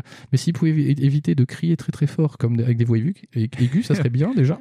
Ouais. Et puis euh, apprenez un petit peu à dire bonjour, tout ça, c'est bien aussi. Ouais, pour commencer. Et, et voilà. Donc moi, j'ai quand même gros globalement, je sais pas toi. Mais j'ai Oui. globalement quand même eu pas mal l'impression de jouer sur un PC presque proprio, quoi. Ouais. Tu vois, avec la PS4. C'est. Et, ouais. euh, et, et- et j'ai pas eu cette impression-là sur la Xbox, donc je me dis, euh, eh, mais peut-être, demande à ton ami Winston, savoir si c'est pas toi qui est un petit peu un vieux con. Parce que je me dis, mais vraiment, c'est une question que je me pose, je me dis, est-ce que c'est pas moi qui vieillis par rapport aux médias, qui n'en attend plus rien, ou euh, est-ce que c'est genre, je me dis, mais, euh, mais Fonde, vas-y, arrête ta mère, quoi. Kiffe Spider-Man, même si tu vois comment ça marche. C'est ça. Parce que tu sais très bien comment marche un jeu de voiture. Le premier, c'est toi qui joues comme ça et tu gagnes. Tu vois. Ouais, c'est cool, ouais, voilà, ouais, t'es le premier, t'as gagné. C'est pas une règle qui change, ça. C'est pas une règle qui change. Pourtant, c'est un truc qui m'amuse toujours. Par contre, Spider-Man, là, je sais pas, je, je l'ai senti euh, tellement, euh, genre, je, l'ai- je l'ai entendu me mettre un coup de coude hein, avec sa musique super héroïque dès que je dépasse les 20 mètres de haut, tu vois. Où il me faisait tin, tin, tin, tin, tin. Je fais, Eh, tu vois que t'es un Avengers? Putain, sans déconner. Tu vois, et c'est ça, moi j'ai vraiment ce sentiment-là de me dire, mais en vrai, euh, ou alors peut-être j'ai fait tout bêtement le même style de jeu beaucoup trop souvent et il serait peut-être temps que je me renouvelle. C'est ça, il peut-être qu'il faut que tu lèves le pied sur l'open world. Après, je suis d'accord, on va pas vous dire sur quoi portera la prochaine émission, mais j'ai découvert vraiment là ce que ça voulait dire la gen actuelle avec les matchs sur PS4 parce que avant il y avait des jeux qui étaient déjà plus ou moins patchés, tu sais où il y avait des, On avait des jeux plus ou moins et tout, ouais. Mais là, pour la prochaine émission, euh, ben tu mets ton CD puis t'attends quoi. Là, tu vois, euh, je sais que euh, demain je vais offrir à Junior 1 euh, FIFA 20 parce qu'il a été gentil cette année, donc il a droit à sa dose de de ballon. Et je sais que quand je vais installer FIFA 20, je vais pleurer ma mère et puis qu'il y aura pour une heure de téléchargement. Et pourtant, je suis fibré. Hein, hein. Mais ça, c'était des trucs on jouait offline et on joue d'ailleurs toujours offline sur 360. Et euh, il y a quelques temps, je me suis dit bon, allez, je vais euh, brancher la 360 euh, sur, sur le Wi-Fi et tester sur deux trois jeux pour voir la taille des patchs. Bah finalement, c'est pas si énorme et puis ça, ça prend pas Non, c'est tant parce de que les temps. consoles, techniquement, elles étaient déjà quand même beaucoup limitées. Parce que, euh, par exemple, moi, tu m'avais tué quand t'avais eu ton Elite. Ouais. Parce qu'en vrai, ton disque dur, pour moi, il était gargantuesque. Il faisait 120 gigas. C'est ça. ouais. Sur Moi, le- le mien fait 60. En vrai, en vrai Sur ma la Xbox- 360, ouais. Ma. Xbox 360, en fait, euh, par flemme, parce que je pourrais très bien bidouiller mon, mon boîtier disque dur puis mettre un gros disque dur, d'ailleurs, qui doit traîner dans un coin. Je devrais en avoir un de 250. Ouais, ouais. Oh, j'en ai un de 250, oui, tiens, d'ailleurs. Je pourrais très bien bidouiller, c'est des 2,5 euh, que tu peux rentrer dans le boîtier. Mais je l'ai jamais fait, pas par flemme, c'est parce que j'en avais juste pas besoin. T'en avais pas besoin. En vrai, euh, t'as jamais 17 jeux à installer. J'ai installé tous mes jeux sur Xbox parce que c'était euh, à l'époque Microsoft te, conseillait de le faire parce qu'en vrai, euh, la bécane fait un bruit de dingue.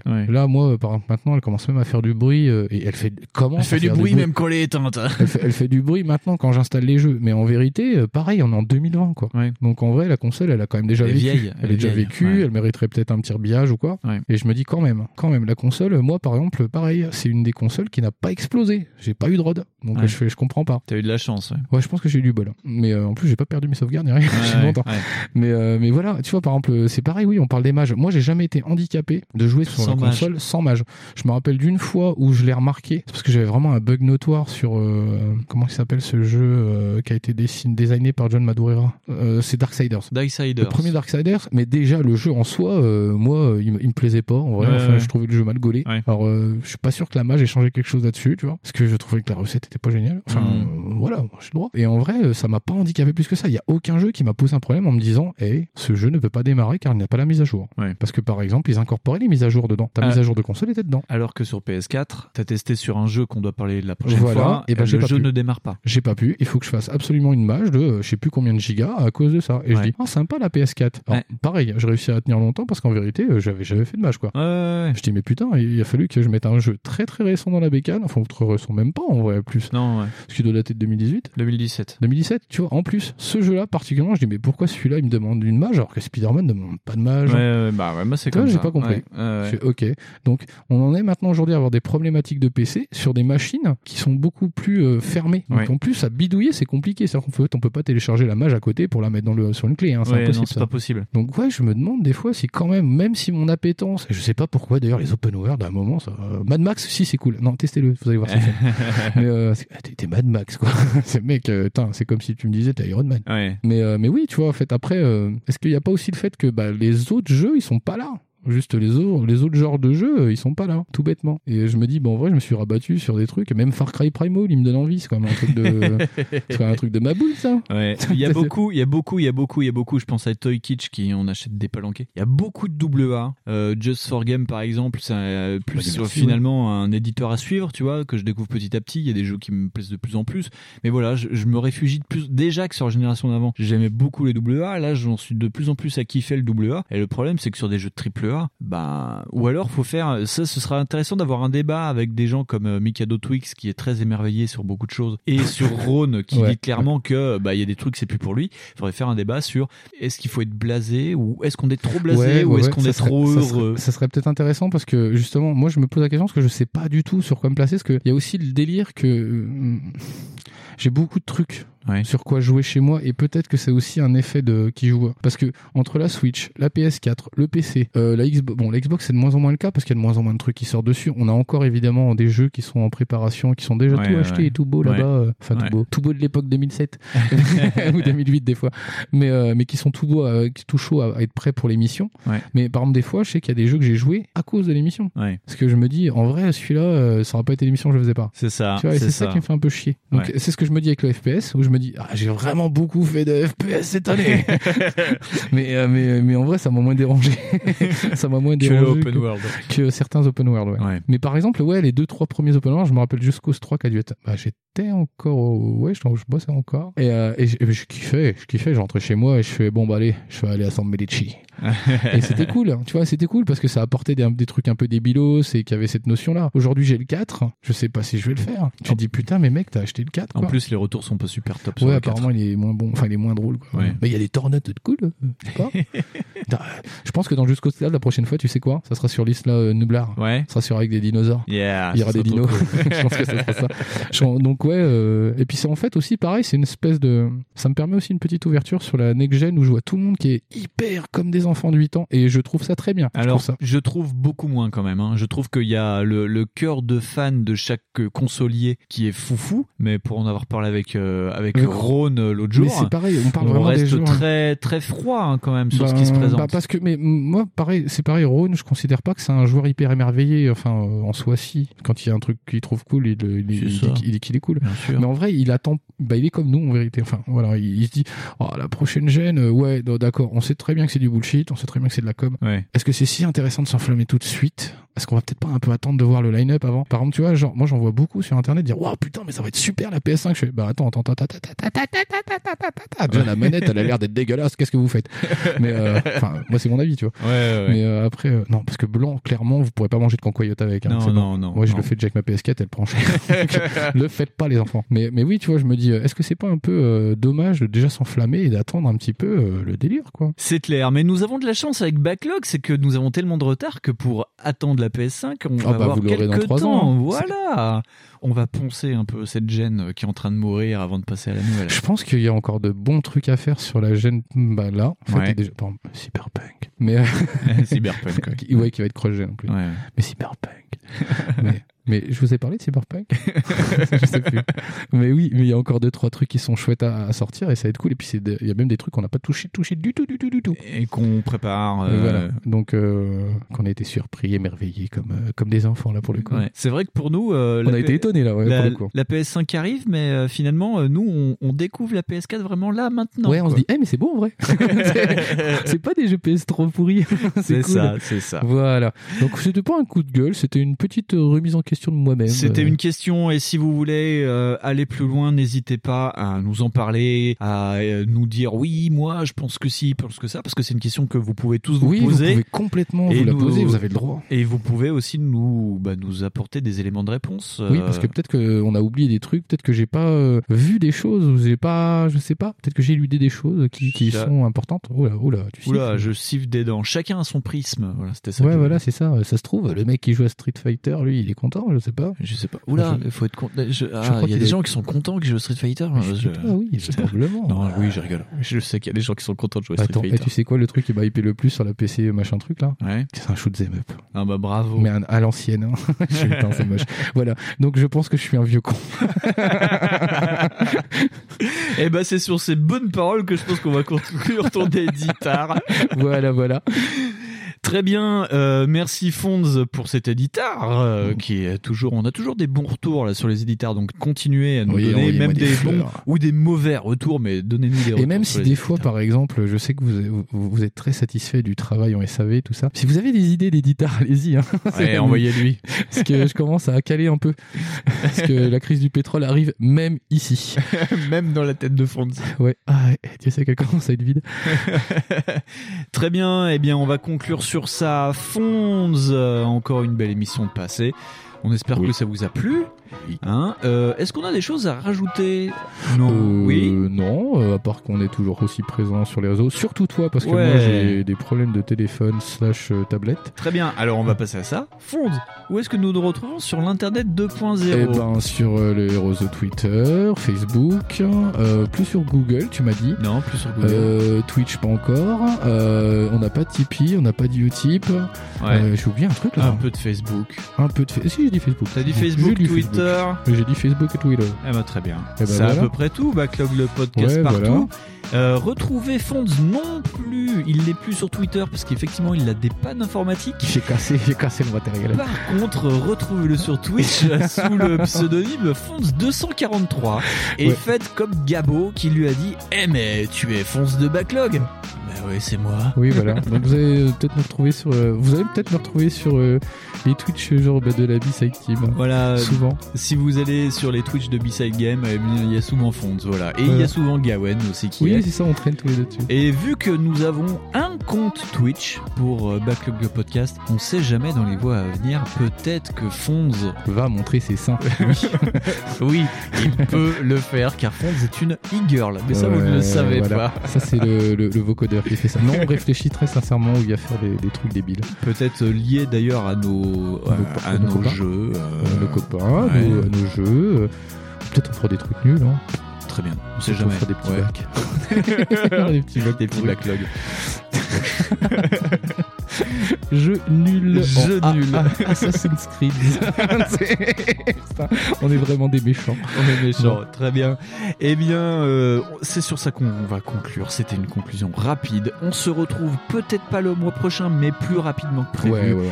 On ne vous a pas parlé de la PS5 parce qu'on fera notre émission anniversaire avec reveal. On va décaler un peu en juillet, donc ce sera anniversaire plus un mois. On se retrouve donc la prochaine fois avec une émission totalement différente. Mais pas vraiment pareil. Mais vraiment totalement différente, on vous promet, parce que ça va être vraiment le choc des cultures. Ah, ouais. On vous fait des gros bisous et on vous dit des mots prochains. Tchou, tchou, tchou.